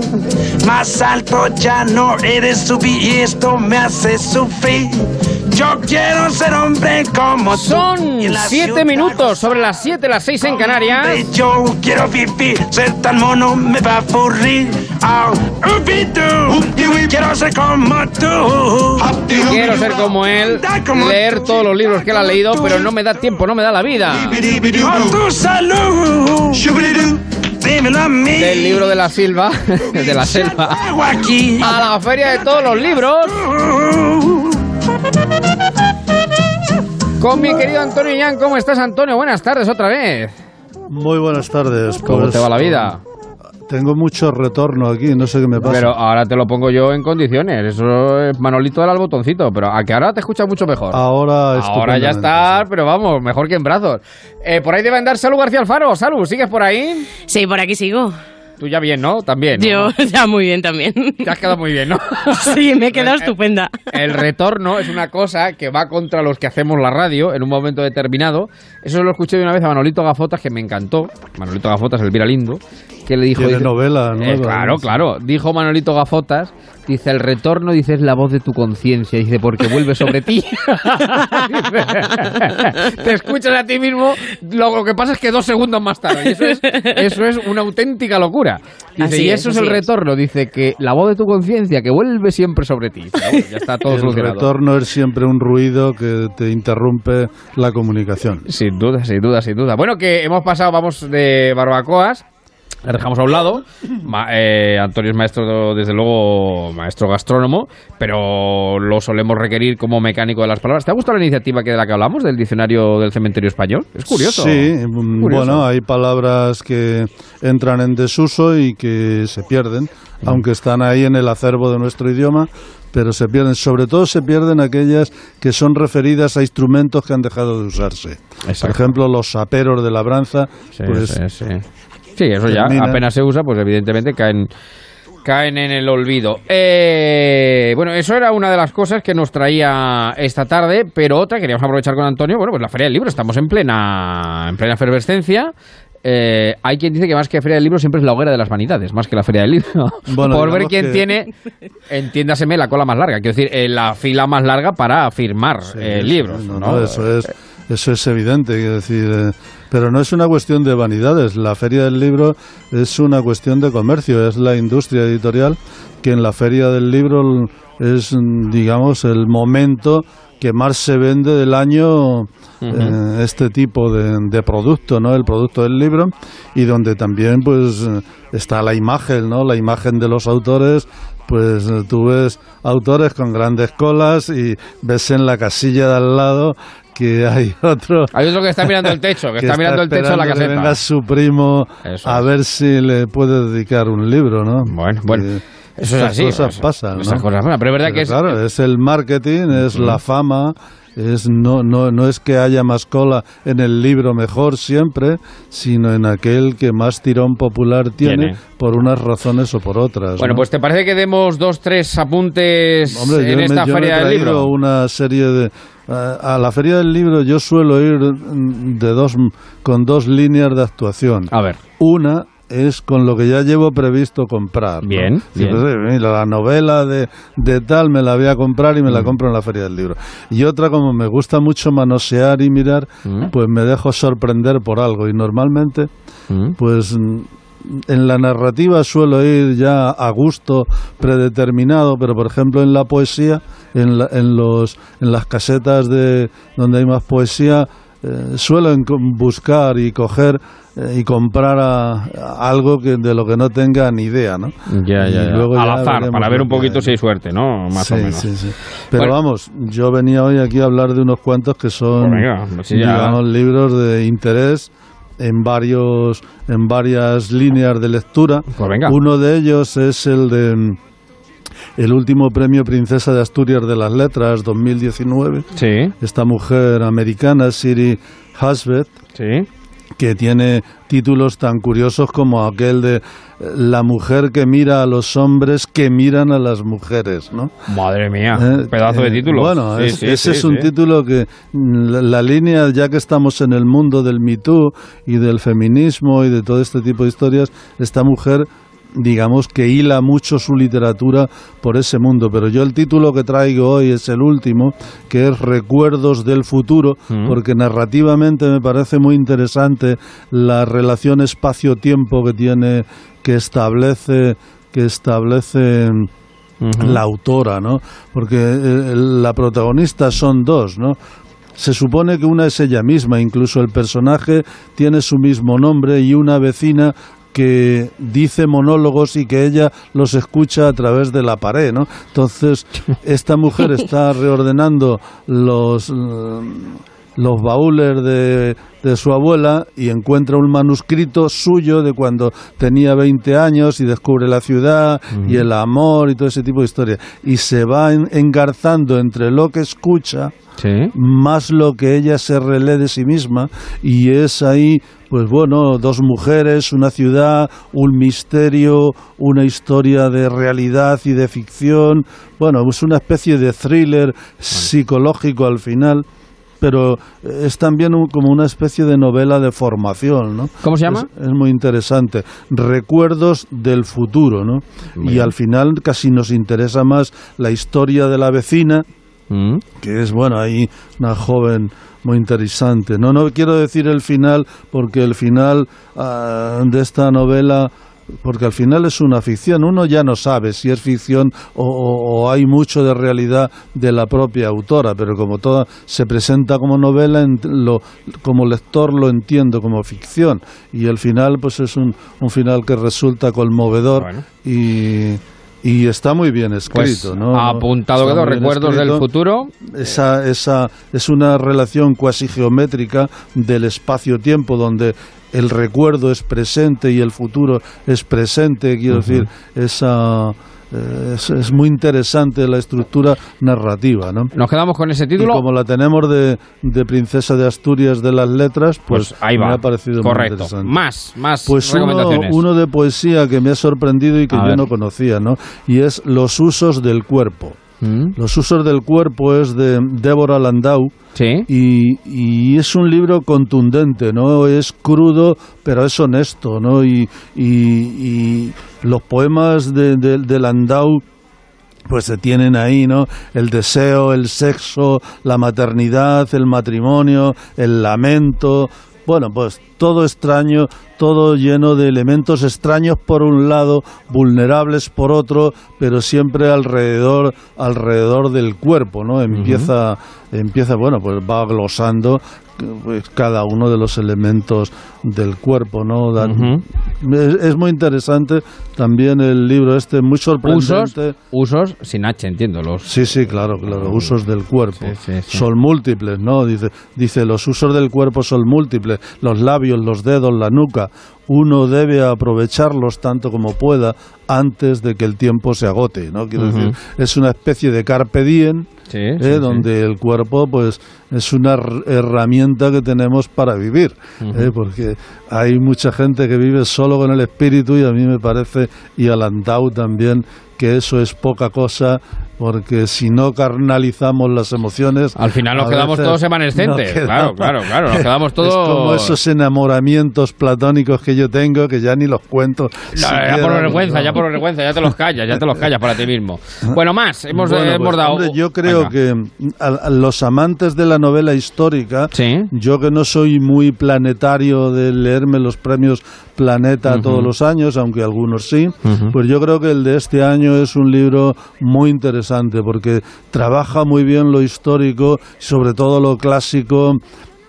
Santiago Posteguillo, al Sí, que ya conocíamos, sí, sí, sí. y entonces Muy aquí bueno, hace bueno. una, una disección de Roma en Yo Julia, en Yo Julia pues muy muy muy bien, no solo una mujer puede forjar una dinastía y, y lo lo hace, son 700 y pico páginas, pero se llevan muy bien porque ahí está Julia, que es hija de reyes, madre de Césares, esposa del emperador, pero que piensa en algo ambicioso, ¿no? En una dinastía, Roma bajo, bajo ese control, pero claro, 700 páginas en una historia te dan para mucho detalle, ¿no? Sí, Entonces, sí, sí. como este eh, ficciona sobre la historia real, entonces creo que es una novela que se lee muy bien. Además, yo no soy Que muy, muy lector de novelas históricas, de novelas de, de este género, que son de lo más leído en España en la actualidad. Sin embargo, creo que esta quizá también porque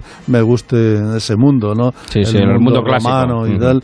Es una novela muy interesante para leer. que- Además, además que te engancha, ¿no? Sí, Quiero decir, es- es- Supongo que será también uno de los que más firme y más tirón eh, tenga, porque Sí, siempre bueno, ese tiene está además, más claro, vendidos, tiene, tiene mucha propaganda, ¿no? Sí, tiene sí, ya sí, sí, mucho marketing, pero es que además en esta ocasión coincide que detrás de el humo también hay fuego, ¿no? Bueno, y uno más, dame uno más, antes Te de irnos. uno más, pues, Venga. no sé, elígeme el de... Hombre, yo creo que eh, hay una biografía, los que hemos leído mucho a Nietzsche, y jugamos con el tópico ese de que era de que todo el mundo se había creído que el autor del anticristo se acostaba con su hermana. Y, y con lo que es el incesto más célebre de la historia de la filosofía pues ha salido una biografía que se titula Soy dinamita. Soy dinamita una vida de Nietzsche. Anda. ¿eh? que esta Curioso. es muy buena muy buena es, es lo mejor que yo he leído. Tampoco soy muy lector de biografías, pero hombre, me Siempre ponen, es, me ponen la, la de, Kafka sí, sí. o la de Nietzsche, que son autores que, digamos que he leído toda su obra, pues también me, me gusta leer su vida. Y esta me parece que por fin hace justicia real a un personaje, ¿no? Bueno, ahí está la relación con Wagner y, y Se titula Soy dinamita, eh, es de Sue Rivier y Soy dinamita, una vida de Nietzsche. Y esta, como sé que tenemos un, un escuchante que le gusta mucho Nietzsche, que es el, el que va a ser presidente del Grupo Socialista de las Cortes Sí. de Castilla-La Mancha, Ah, bien, don bien, Fernando Fernando Mora, Mora. Sí, que allá donde esté, además de felicitarle públicamente desde la radio, le dedicamos esta biografía de Nietzsche, que le vendrá muy bien. Bueno, pues te- y te la apunto que tiene muy buena pinta, verdad. Tiene, tiene muy buena pinta. absoluta Tiene muy buena pinta. Tiene muy buena es- pinta. yo he leído solo el primer capítulo, porque no me lo he leído entera todavía, y desde luego es uno de mis libros de cabecera en este momento.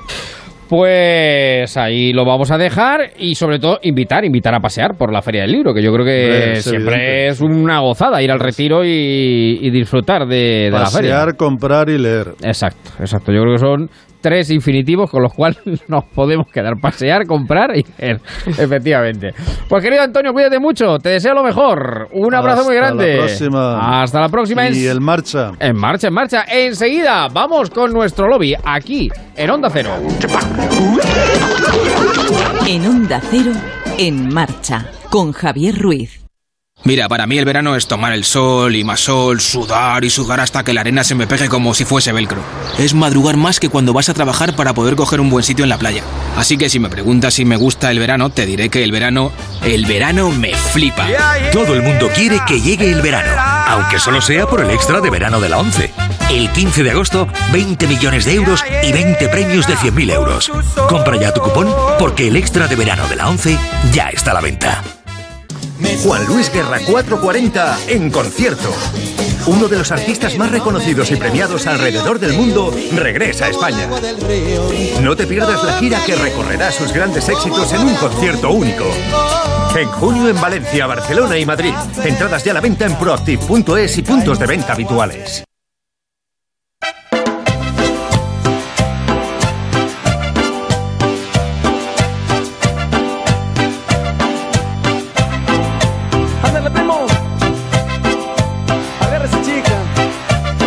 Y a bailar.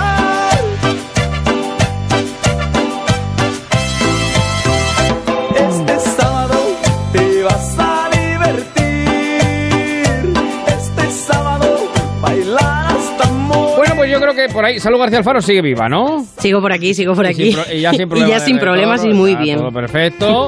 Creo que además tienes compañía ya esta hora de Sí. la tarde, o, o todavía no, ¿no? Sí, sí, ¿Ya aquí está, aquí está ya. Qué Sí, sí, ya la tengo. Hidalgo, ¿qué tal? Buenas tardes. ¿Cómo Muy buenas tardes, don Javier. Muy buenas tardes Pero a si no sabía si iba a entrar, es que me tienen descolocado. Si es que no sé si van a entrar por tierra, por mar, por aire. Por aire, Gómez, ¿verdad? Gómez y control central de luego se tiene el cielo ganado. Porque claro, es que no sé si me van a entrar por arriba, por abajo, por un lado o por otro. Pues es que claro. Para es su tremendo. tranquilidad le diré que yo no sabía siquiera si iba a poder entrar. Estoy muerto, Bueno, estoy, estoy hecho polvo, estoy hecho bicarbonato. Pues relájese, relájese, que estamos el sábado. Pues eso es. ¿Usted sabe lo que hace un manitas un sábado?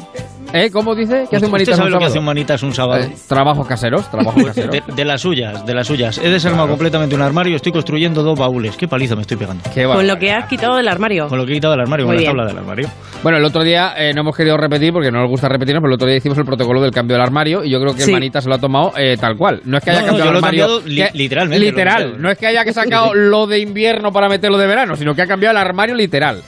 Bueno, por aquí está ya también con nosotros Eva María Balbanuda Pascal Froilán de Todos los Santos. Buenas tardes, Eva. ¿Qué tal? Muy buenas tardes a todos. ¿Cómo te va la vida? Pues mira, muy bien. A mí me gustaría preguntarle a Emilio, porque yo sé que él eh, eh, aprovecha muy bien el tiempo. Aprovecha muy bien el tiempo, entonces yo creo que en algún día nos tendría que dar una clase de cómo hacer muchas, muchas cosas en muy poquito tiempo.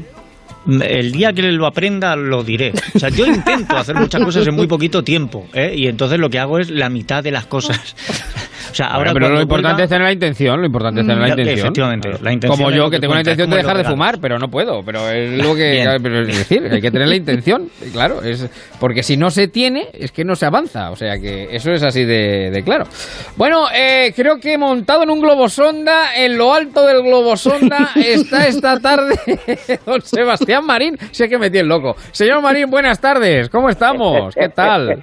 Pero qué tal, muy buenas tardes, ¿cómo estamos? A ver, ¿han encontrado ustedes ya el globosonda o no han No, a encontrado? ver, le cuento, le cuento. Al final, por un problema de, no sé qué, se ha hecho solo una, eh, una experimental y creo que se retrasa 15 días el, el lanzamiento. Bueno, va- O- vamos a o- contar, vamos a contar que aquí parece ya que... les digo, ya les digo que la, el, eh, la experiencia de, o el experimento de esta mañana ha positivo. ¿eh? Bueno, eh, la- la- aquí la cuestión, vamos a contarlo, es decir, había hay un proyecto, bueno, en el señor Marín conocía y, y estábamos al cabo de la calle, además, un proyecto muy curioso entre tres institutos de Valdepeñas, tres distintos, eh, diferentes, que eso es muy, yo creo que es lo que más llama la atención y que yo creo que merece la pena resaltar, eh, por la cual eh, los chavales, bueno, pues han hecho un proyecto tecnológico, han creado un globo sonda y la idea era lanzarlo al espacio para luego, en fin, recuperarlo. 30 kilómetros hacia, hacia arriba y luego esperar su, su vuelta. Llevaba también una cámara dentro, en fin, eh, todo muy bien. Pero bueno, ha habido que aplazarlo un poco, ¿no? Eh, bueno, pero oiga, si la NASA la aplaza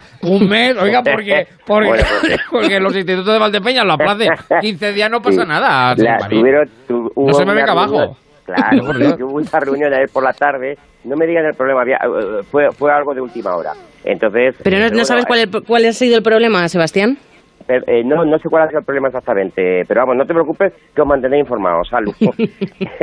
Bueno, yo creo que ya Pero podemos decir, La Marín, experiencia de la mañana, o sea, la espe- el, el experimento de esta mañana salió, ha sido positivo, con lo cual eh, se ha- hay bastantes expectativas de que esto eh, vaya bien. Creo que se retrasa 15 días, ¿eh? pero tampoco me atrevo a, a confirmarlo. Bueno. Seguro que sale bien, pero digo que lo que ya podemos confirmar, yo creo, Marín, es que ya ha inaugurado la nueva temporada del Padel Surf. ¿De qué? Bueno, no Ah, solo del la Surf. inaugurado. Y de las lagunas de Ruidera. que ya- claro, que ya Es que no estáis al día, es que no estáis a lo que tenéis que estar. Claro, claro, claro, porque, el, claro, porque no sabíamos dónde iba a caer el globo sonda. El globo sonda Claro. se tira de Valdepeña, pero que que podía caer en el mar Mediterráneo o a saber dónde. Las lagunas de Ruidera, claro. Del, del globo sonda ha hecho que esta mañana, Eva, yo sabes que te invité, esta mañana he estado practicando para el sur. Lo que pasa es que como he tenido que estar aquí, pues... Claro. No, en fin, no se puede estar en que- dos sitios. No se puede estar en dos Claro. sitios. Bueno, creo que Don Manuel Aguilar está recogiendo los- las últimas cápsulas del globo sonda. Enseguida se va a incorporar. Dice- Tengo- Eva, tengo que decirte que el agua está razonablemente fría, ¿eh? Todavía, pero bueno. Bueno, pero uno ya cuando de la tabla entra no es ya- como tirarte, eh, eh, apetece, ya os digo que apetece. Claro, Oiga, y una vez que ya razonablemente- entra en, en faena, ¿no? Pues ya como que calienta y ya la agüita ya se va calentando Eh, efectivamente, hace unos largos y ya eso es... Bueno, dice por aquí en el Facebook nuestra amiga Nina, dice, no sé cómo no delgazo, me dijo el del gimnasio que me hiciera dos tablas y estoy haciendo una de jamón y otra de queso, yo no lo entiendo. pues es lo que me pasa a mí, que yo no entiendo tampoco, no sé por qué. No sé Te digo qué. una cosa, Ruiz, eh, el del cuando, cuando- después de hacer pádel, lo que mejor le apetece a uno es una cervecita y unas tapitas, ¿eh? o sea que tampoco... Que se tiene que quemar alguna. mucho, ¿eh? Mucha caloría haciendo pádel. Sí, sí, sí, sí, es así, es así, es así. No, y, bueno, y- eh, y yendo al gimnasio, ¿eh? Yendo- luego, También, si quieres, también, entras, no, pero solo con ir ya estás quemando. Ya. exacto. Ya desgastas, ¿no? Mentalmente. Sí, sí, sí. En fin, bueno, que son y 26, las 7. Un, dos, tres. Aquí estamos con usted otra vez. Y ofrecemos un concurso alegre destinado. Bueno, y como siempre, aprovechamos este tramo final de En Marcha para echar un vistazo a lo que va dejando el día, las redes, y creo que desde ayer por la tarde no se habla de otra cosa que no sea de Chicho Ibáñez Serrador. Es Sí, que no se siguen puede hablar de los- otra cosa, es que es la noticia, pero sin ninguna duda.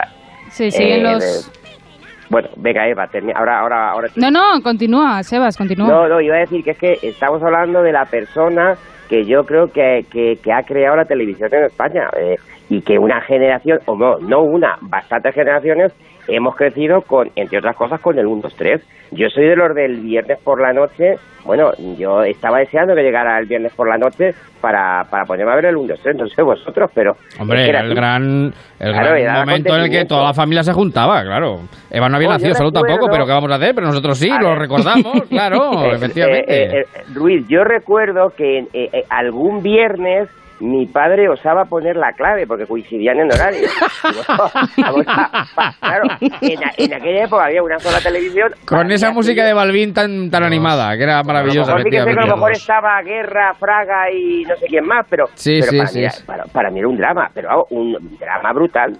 Claro, claro, claro, claro, eh, y lo, y lo, y lo es. Pero iba a decir, Eva, iba a decir. No, decía que continúan desde ayer, como decís, los homenajes y los recuerdos, todos los digitales, también en redes sociales, a Narciso Ibáñez eh, Serrador, más conocido como Chicho por todos, maestro y genio de la televisión, el cine, que falle- fallecía ayer a los 83 años tras una infección de orina. Fue un visionario, yo creo, para su tiempo, creador de programas míticos, ¿no? Como el 1, 2, 3, aunque solo yo no habríamos, no, no, no estábamos todavía, yo creo, ni en el pensamiento. Pero yo creo que Lo vosotros cierto es, es pillasteis, que... pero pillasteis la parte final de Jordi Sí, Estadilla, yo creo, ¿no? sí, La sí, de sí. pero Estadilla, sí. lo pillamos, pero ya éramos yo bueno, Éramos no sé, pequeñas, sí, Salud, pero sí, éramos sí. muy Sí. muy pequeñitas, pero es verdad pequeñas. que es un programa que ha sido tan A ver. famoso y ha pasado a la historia de tal forma que lo- todo el mundo lo conoce, ¿no? Un, dos, Sí, tres, sí, responde otra vez. Yo creo que ha pasado a la historia. Bueno, pues amigos y Por familiares. 25 pesetas.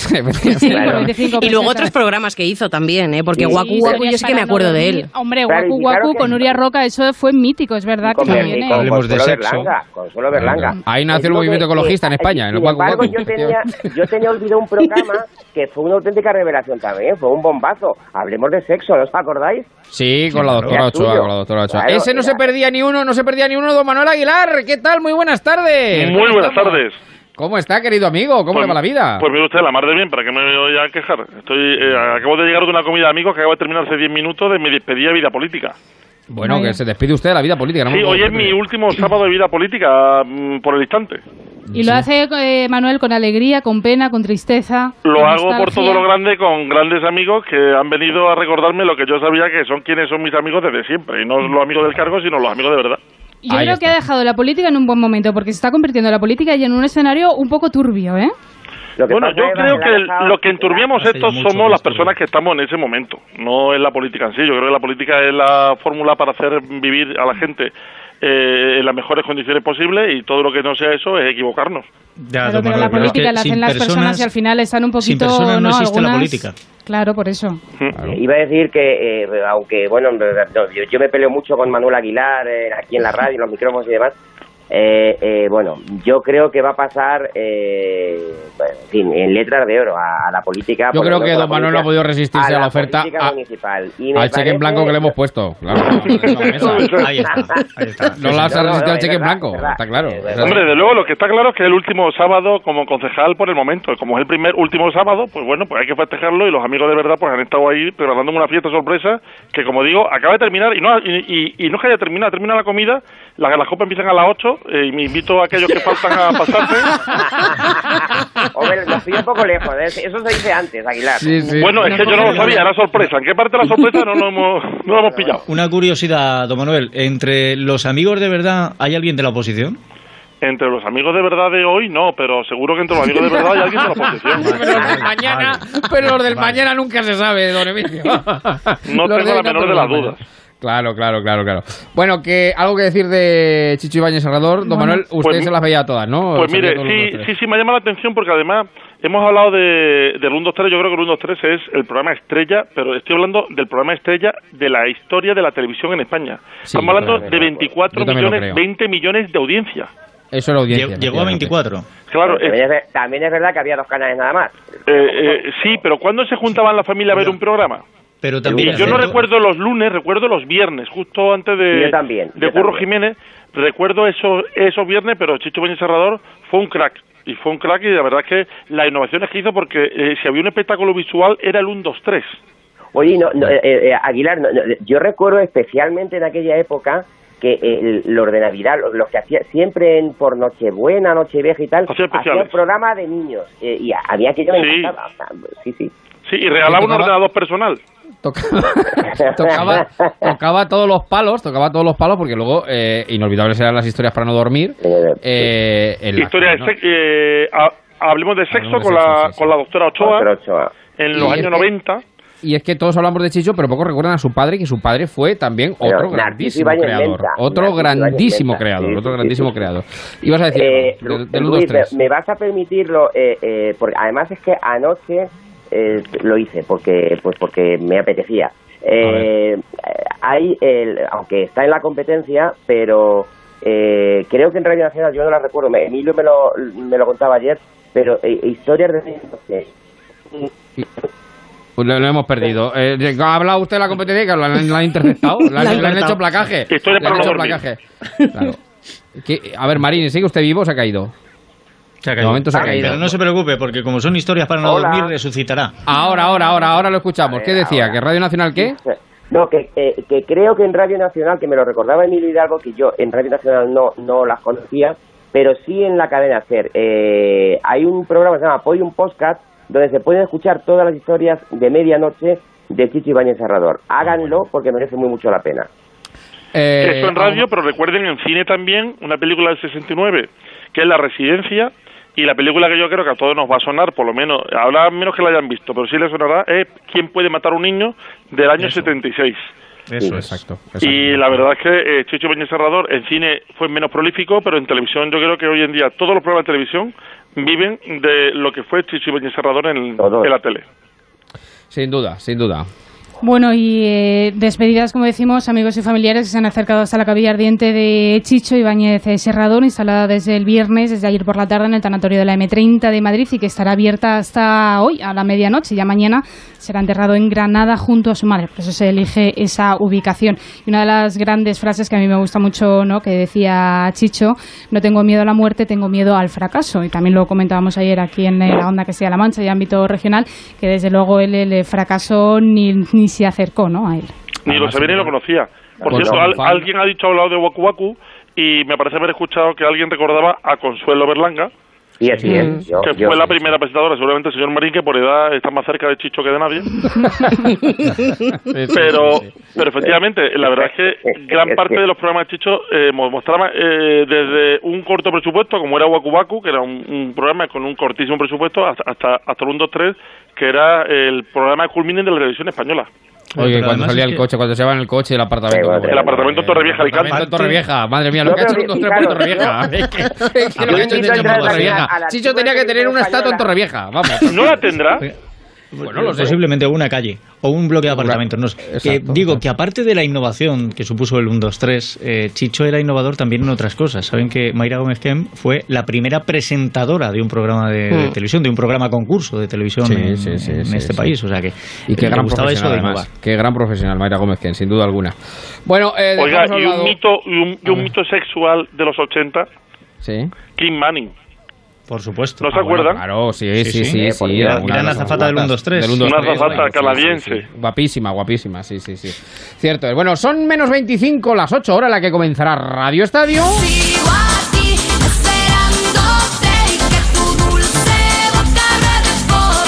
Porque vamos a contar el desenlace de la segunda división enseguida, que juegan todos los partidos a la vez a las ocho y media, creo recordar que comienzan. A mí lo que me eh, tiene en vilo, porque ahora no se me está actualizando internet, es Sí. el primer partido de la selección española femenina en el, en el Mundial femenino. Bueno, pues luego Que lo estamos jugando contra luego. Sudáfrica y vamos perdiendo 0-1 hasta donde yo sé, porque esto no se me... Luego lo vamos y a nos han anulado un gol por fuera de juego. 1-1, 1-1, empate a 1, 1-1. empate a 1. Hemos Ah, empatado, ¿eh? hemos empatado. en el- minuto hemos 70, sí señor, sí señor. Ya se va esto y de penalti además, como los buenos. Es que ya con poderío, la selección española ya le pitan penaltis, como debe ser, porque ya tenemos un peso específico en el panorama eh, mundial, internacional. Bueno, ¿quién está esperando a quién, querida Eva? ¿Quién Bueno, sigue pues aquí? hay que hablar de Podemos o de Perdemos, ¿no? Dado los resultados, dado los Perdemos, resultados perdemos. obtenidos en las últimas elecciones, pese a ello y pese a lo que muchos querrían, Pablo Iglesias sigue ahí esperando. Claro, porque la culpa es de la silla. No, Claro, la le haga hueco en el gobierno. Es el líder Iglesias. indiscutible y es que lo dude, pues eh, muy amablemente eh, le va enseñando la salida, ¿no? Le tira por el precipicio, como ha hecho con Pero Eva, no pero a salir, todo con lo cariño. directamente.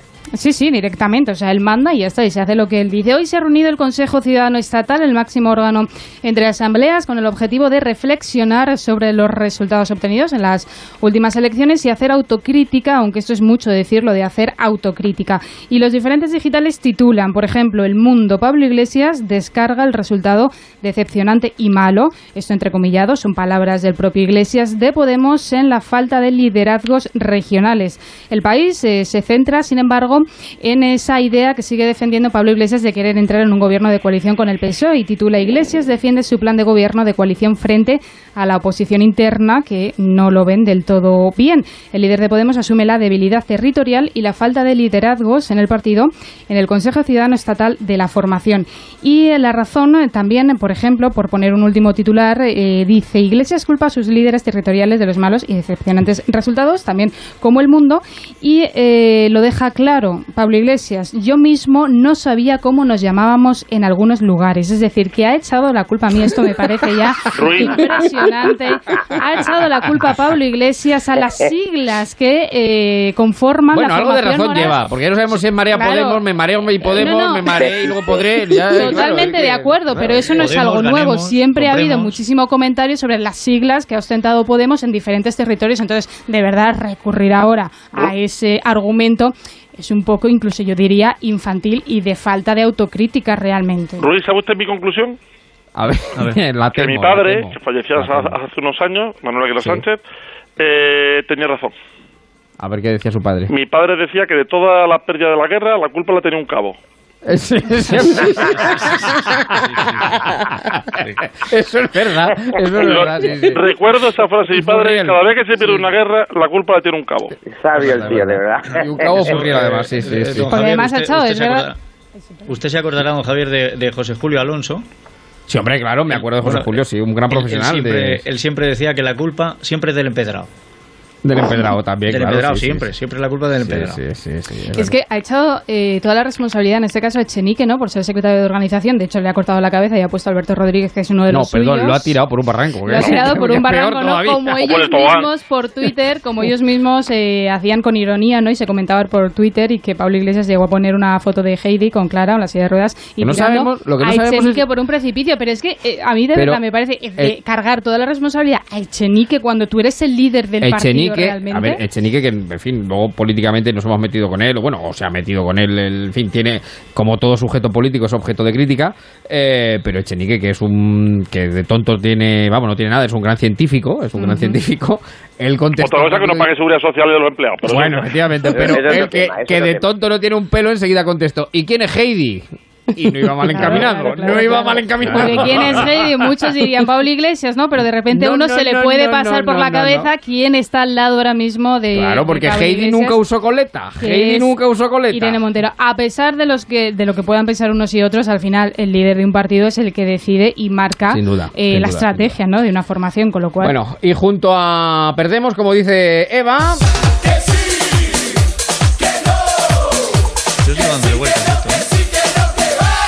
eh, estamos con los pactos electorales que, en fin, esto es- estamos en un sin vivir, porque no mí sabemos ahora si ya- ya no me va a gobernar. Blas, Ahora- eh, ya- ya no. el padre de Blas, el hijo, el hermano, Es que, o quién va a eh, gobernar. es- la fiesta de la democracia está muy bien, pero es que la resaca, cuidado, ¿eh? porque se está haciendo, yo creo, un poquito larga. No podemos dejar de hablar de los pactos, son los grandes protagonistas de esta semana. y en una semana, en 15, eh, no, en Tiene que estar ya todo hecho. El día 15 ya está todo hecho, por lo menos en los- en los ayuntamientos. En los En los ayuntamientos. como rezagados, ¿no?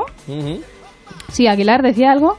No, no, que los ayuntamientos, el día 15 es solamente para los ayuntamientos. Eso es. Luego ya vendrán, parece ser, los eh, parlamentos regionales y el Ejecutivo Central, que yo creo que mm, se encamina para julio, pero tampoco se sabe la fecha exacta. Bueno, que sí, que no, que nunca se decide. ¿Quién no se decide todavía?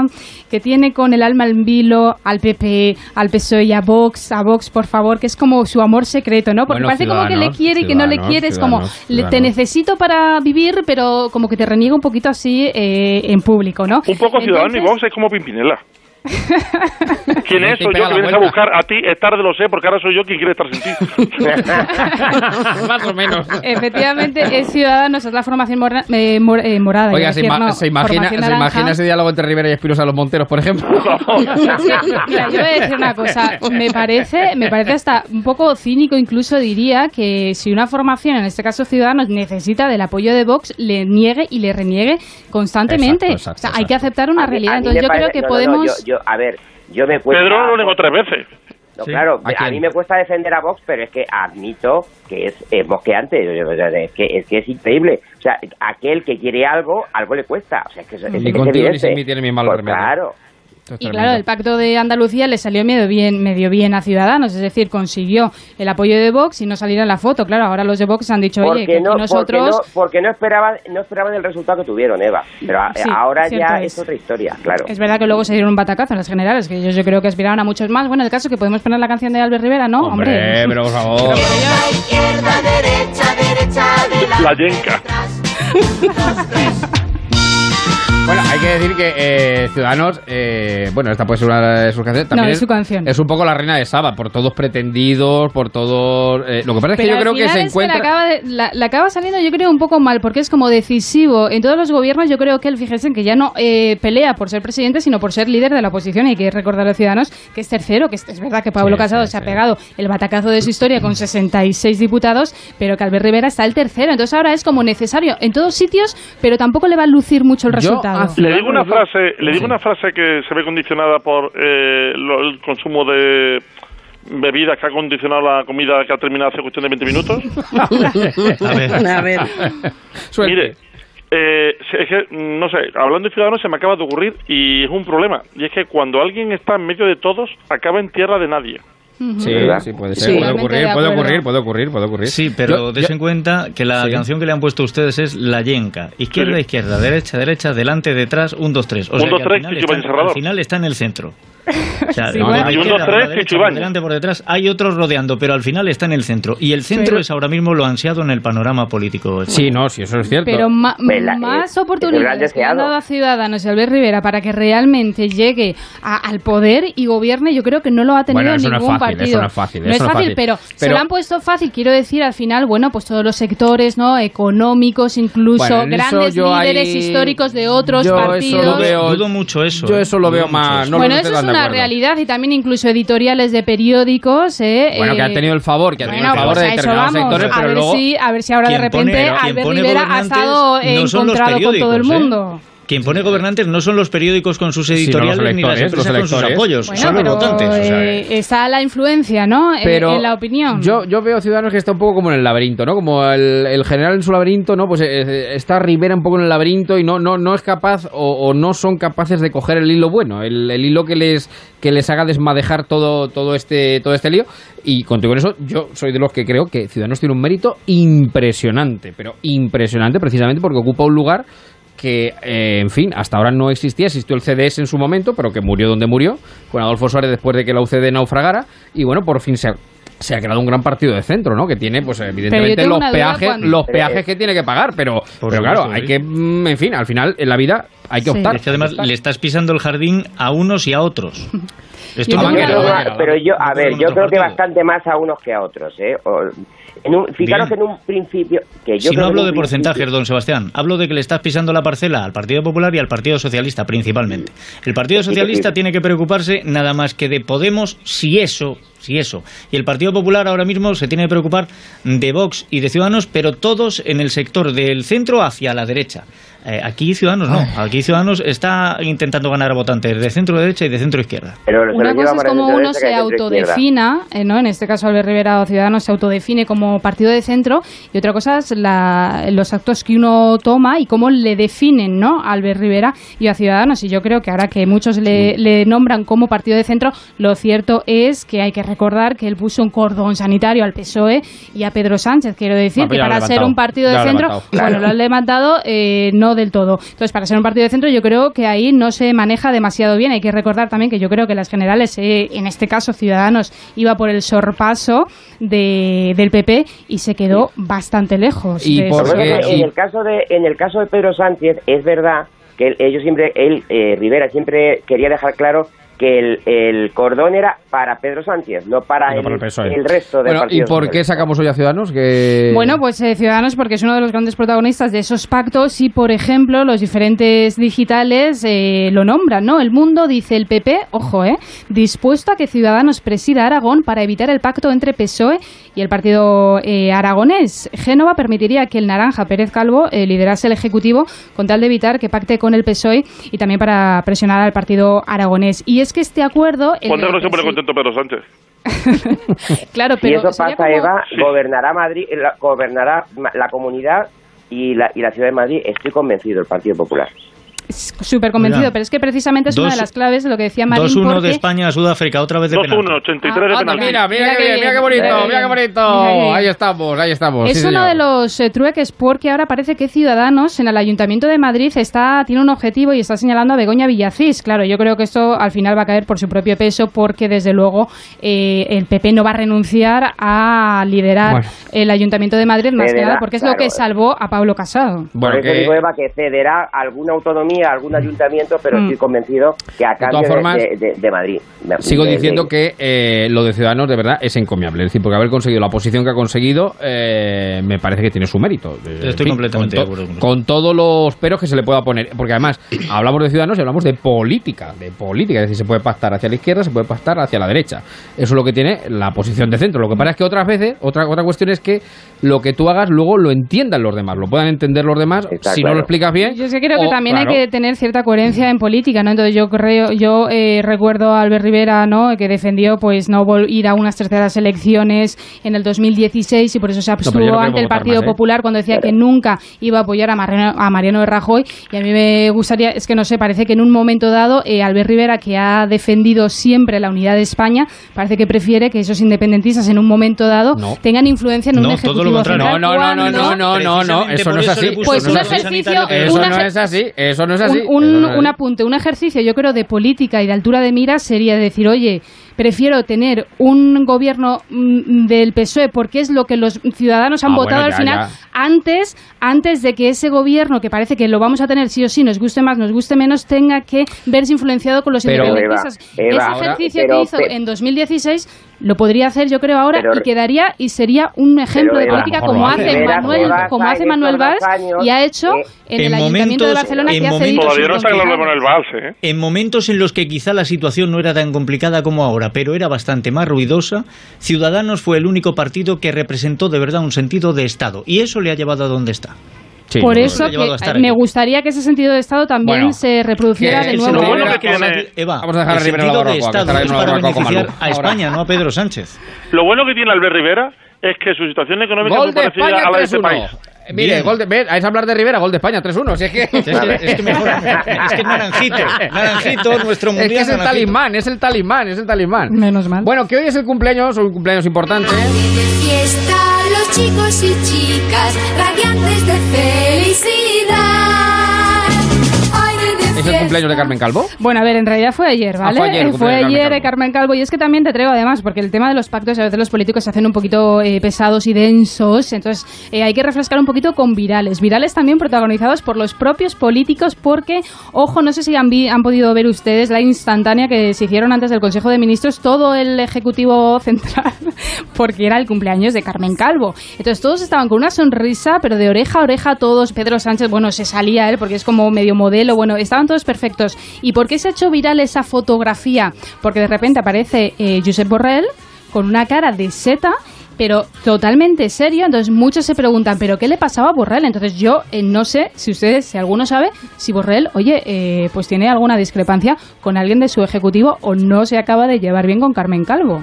Pues no lo sé. Yo he visto la foto de Borrell, es verdad que la he visto, eh, y es verdad que está bastante serio, pero... A lo mejor es que le pilló mal, o no se estaba divirtiendo tanto, o no tenía No tanto aire sé. de fiesta, como dice Karina. O a lo mejor que no está tan a gusto, ya pues se ve más en el Parlamento Es- Europeo, claro. es que, ojo, porque Claro, es que le desplazaron. a lo mejor- Claro, yo creo que ya Borrell tiene la cabeza en Bruselas, ya no está aquí. Sí, es muy aburrido, ¿eh? Podía haber eh, celebrado un poquito. Por cierto, que yo soy muy seguidora de Borrell porque me encanta cómo eh, debate. O sea, me Estando parece- acostumbrado a la cerveza de Madrid, los berberechos del barril.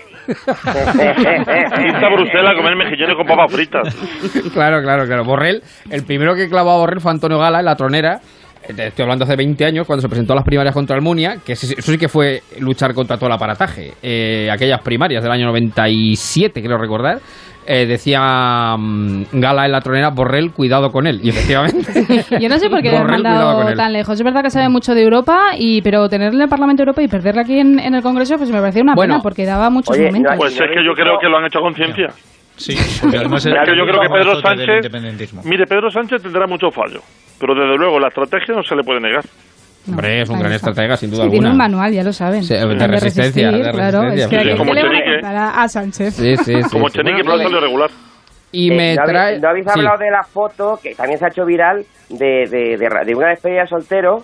eh, de, Sí. de, de solteras, donde Ah, sí, un vídeo y de pronto aparece Mariano Rajoy. ¡Ahí vamos!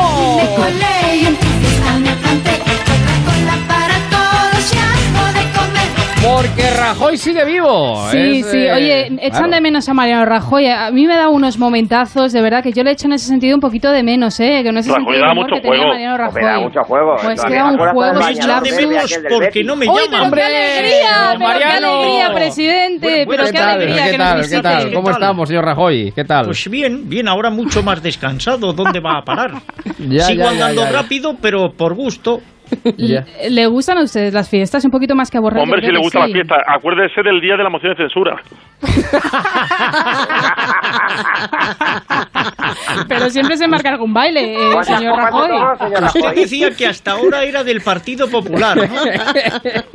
Sí, Digo, sí, hasta ahora. sí, sí. Vale. Pero bueno, ¿qué pasa con Rajoy entonces? ¿Se ha colado Bueno, una fiesta nos o qué? lo puede contar él mismo. Ahora le, le preguntamos, señor Rajoy, porque parece que estaba usted en, eh, bueno, en un restaurante y había allí un grupo de chicas que estaban despidiendo, que estaban celebrando una despedida de soltera. Una de ellas, en este caso eh, la novia, se acercó a usted, le pidió una foto, eh, todo el mundo gritando presidente, presidente, y usted muy amablemente, participando en la fiesta, como Pues hace bien, siempre, claro, se hizo la ser. foto, ¿no? Claro. Sí, luego me fui un poco antes porque ya me habían dicho dónde iban a ir las chicas y estuvimos, bueno, si yo contara hasta qué horas, qué fiesta. Sí, además, pero- además, a ver, usted- eh, cuando hay una despedida de soltera, Rajoy. siempre Sí. pasa lo mismo. Se envalentonan, se vienen arriba, dijeron el gallego que es parado, que no va a querer.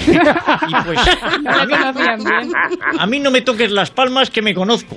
No Bueno, le conocían bien, porque yo- ya en los vídeos, por ejemplo, cuando Baila usted baila bien, bien. Baila muy bien, don Mariano. Bueno, tiene actitud, eh, señor Rajoy, tiene actitud bailando, como fue la de mi gran noche, ¿no? De Rafael, también una boda, además. Sí, sí, Bueno, sí, sí. de Rafael en realidad bailo la discografía completa. Hasta el tamborilero. Oiga, pero es que Mariano Rajoy no es nada desagradable en el trato, ¿eh? No, no, es No, agradable. no. Mire, mire. Se lo digo personalmente, Y que, yo, lo- yo, que yo. lo conozco personalmente y he tenido algunas palabras con él que he mezclado.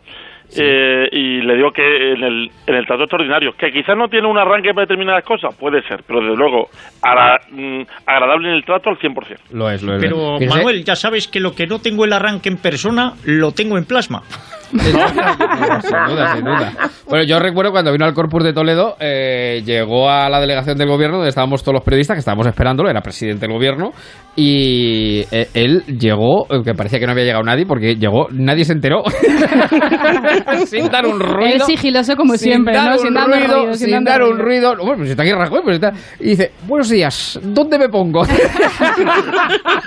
Pero es que eso, señor Rajoy, lo hace usted ¿Dónde me mucho, ponéis? porque cuando va Sí, también, sí, eh, sí, iba fuera, ¿no? a Europa, alguna reunión, eh, pues en la Comisión Europea, o hacer eh, eh, con alguna reunión con algún eh, colega, ¿no? O por- con Merkel creo que fue, también decía, oye, ¿dónde me pongo aquí, no? Sí, sí, sí, Eso sí, es very no, no, no, total. difficult. que Cuando uno Lo- va lo- fuera de su casa, no tiene que pisarle el sitio a nadie. Es verdad. Pero Allá donde fueres, a lo que vienes. Es ¿Se acuerda, verdad. don Javier, la cara que pusieron al verme allí Vicente Tirado y Cospedal? ¿Sabe lo que le dije después a Vicente? Le ¿Qué dije, le dijo? ¿Cómo se te queda el corpus? Se le quedó bien. Se le quedó bien. Oye, quedó estará bien. viendo señor Rajoy, eh, señor Rajoy el partido, ¿no? De la selección. 3-1, eh, 3-1, femenina. 3-1. Sí, sí, estoy en 3-1. ello, estoy en ello, vamos. Es que no le se estamos acaba dejando ya, ¿eh? el partido. Se acaba ya. 3-1. Bueno, que vamos rematando, vamos rematando. Estoy llegando a la agencia de Manuel. Y otro viral, ya para terminar Sí, con él, ha sido para el... terminar. Vamos a ver si lo podemos escuchar porque me parece tan maravilloso. Y a ver qué tal. Este es el despacho de el director general. Es la pareja del Es, director eh, general de... La pareja de la del director general de la Agencia Pública Andaluza de Educación, Manuel Cortés Romero, que cual youtuber haciendo un room tour por el despacho de este algo cargo, de este alto cargo de la Junta Andaluza, pues De Ciudadanos. De Ciudadanos, efectivamente, publicó este vídeo por Instagram y claro, las críticas le han llovido como panes y no me extraña porque yo no sé, porque además en el vídeo aparece también en este caso Manuel de Cortés y yo no sé qué es peor, si a ella que se le ocurriera esa idea o Manuel Cortés saludando también en el vídeo y que permitiera tal cosa.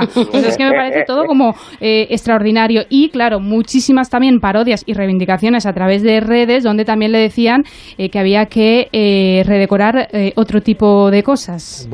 En fin, bueno, Decía Groucho Marx que a veces es mejor estar calle y parecer tonto que hablar y despejar dudas. Y tanto.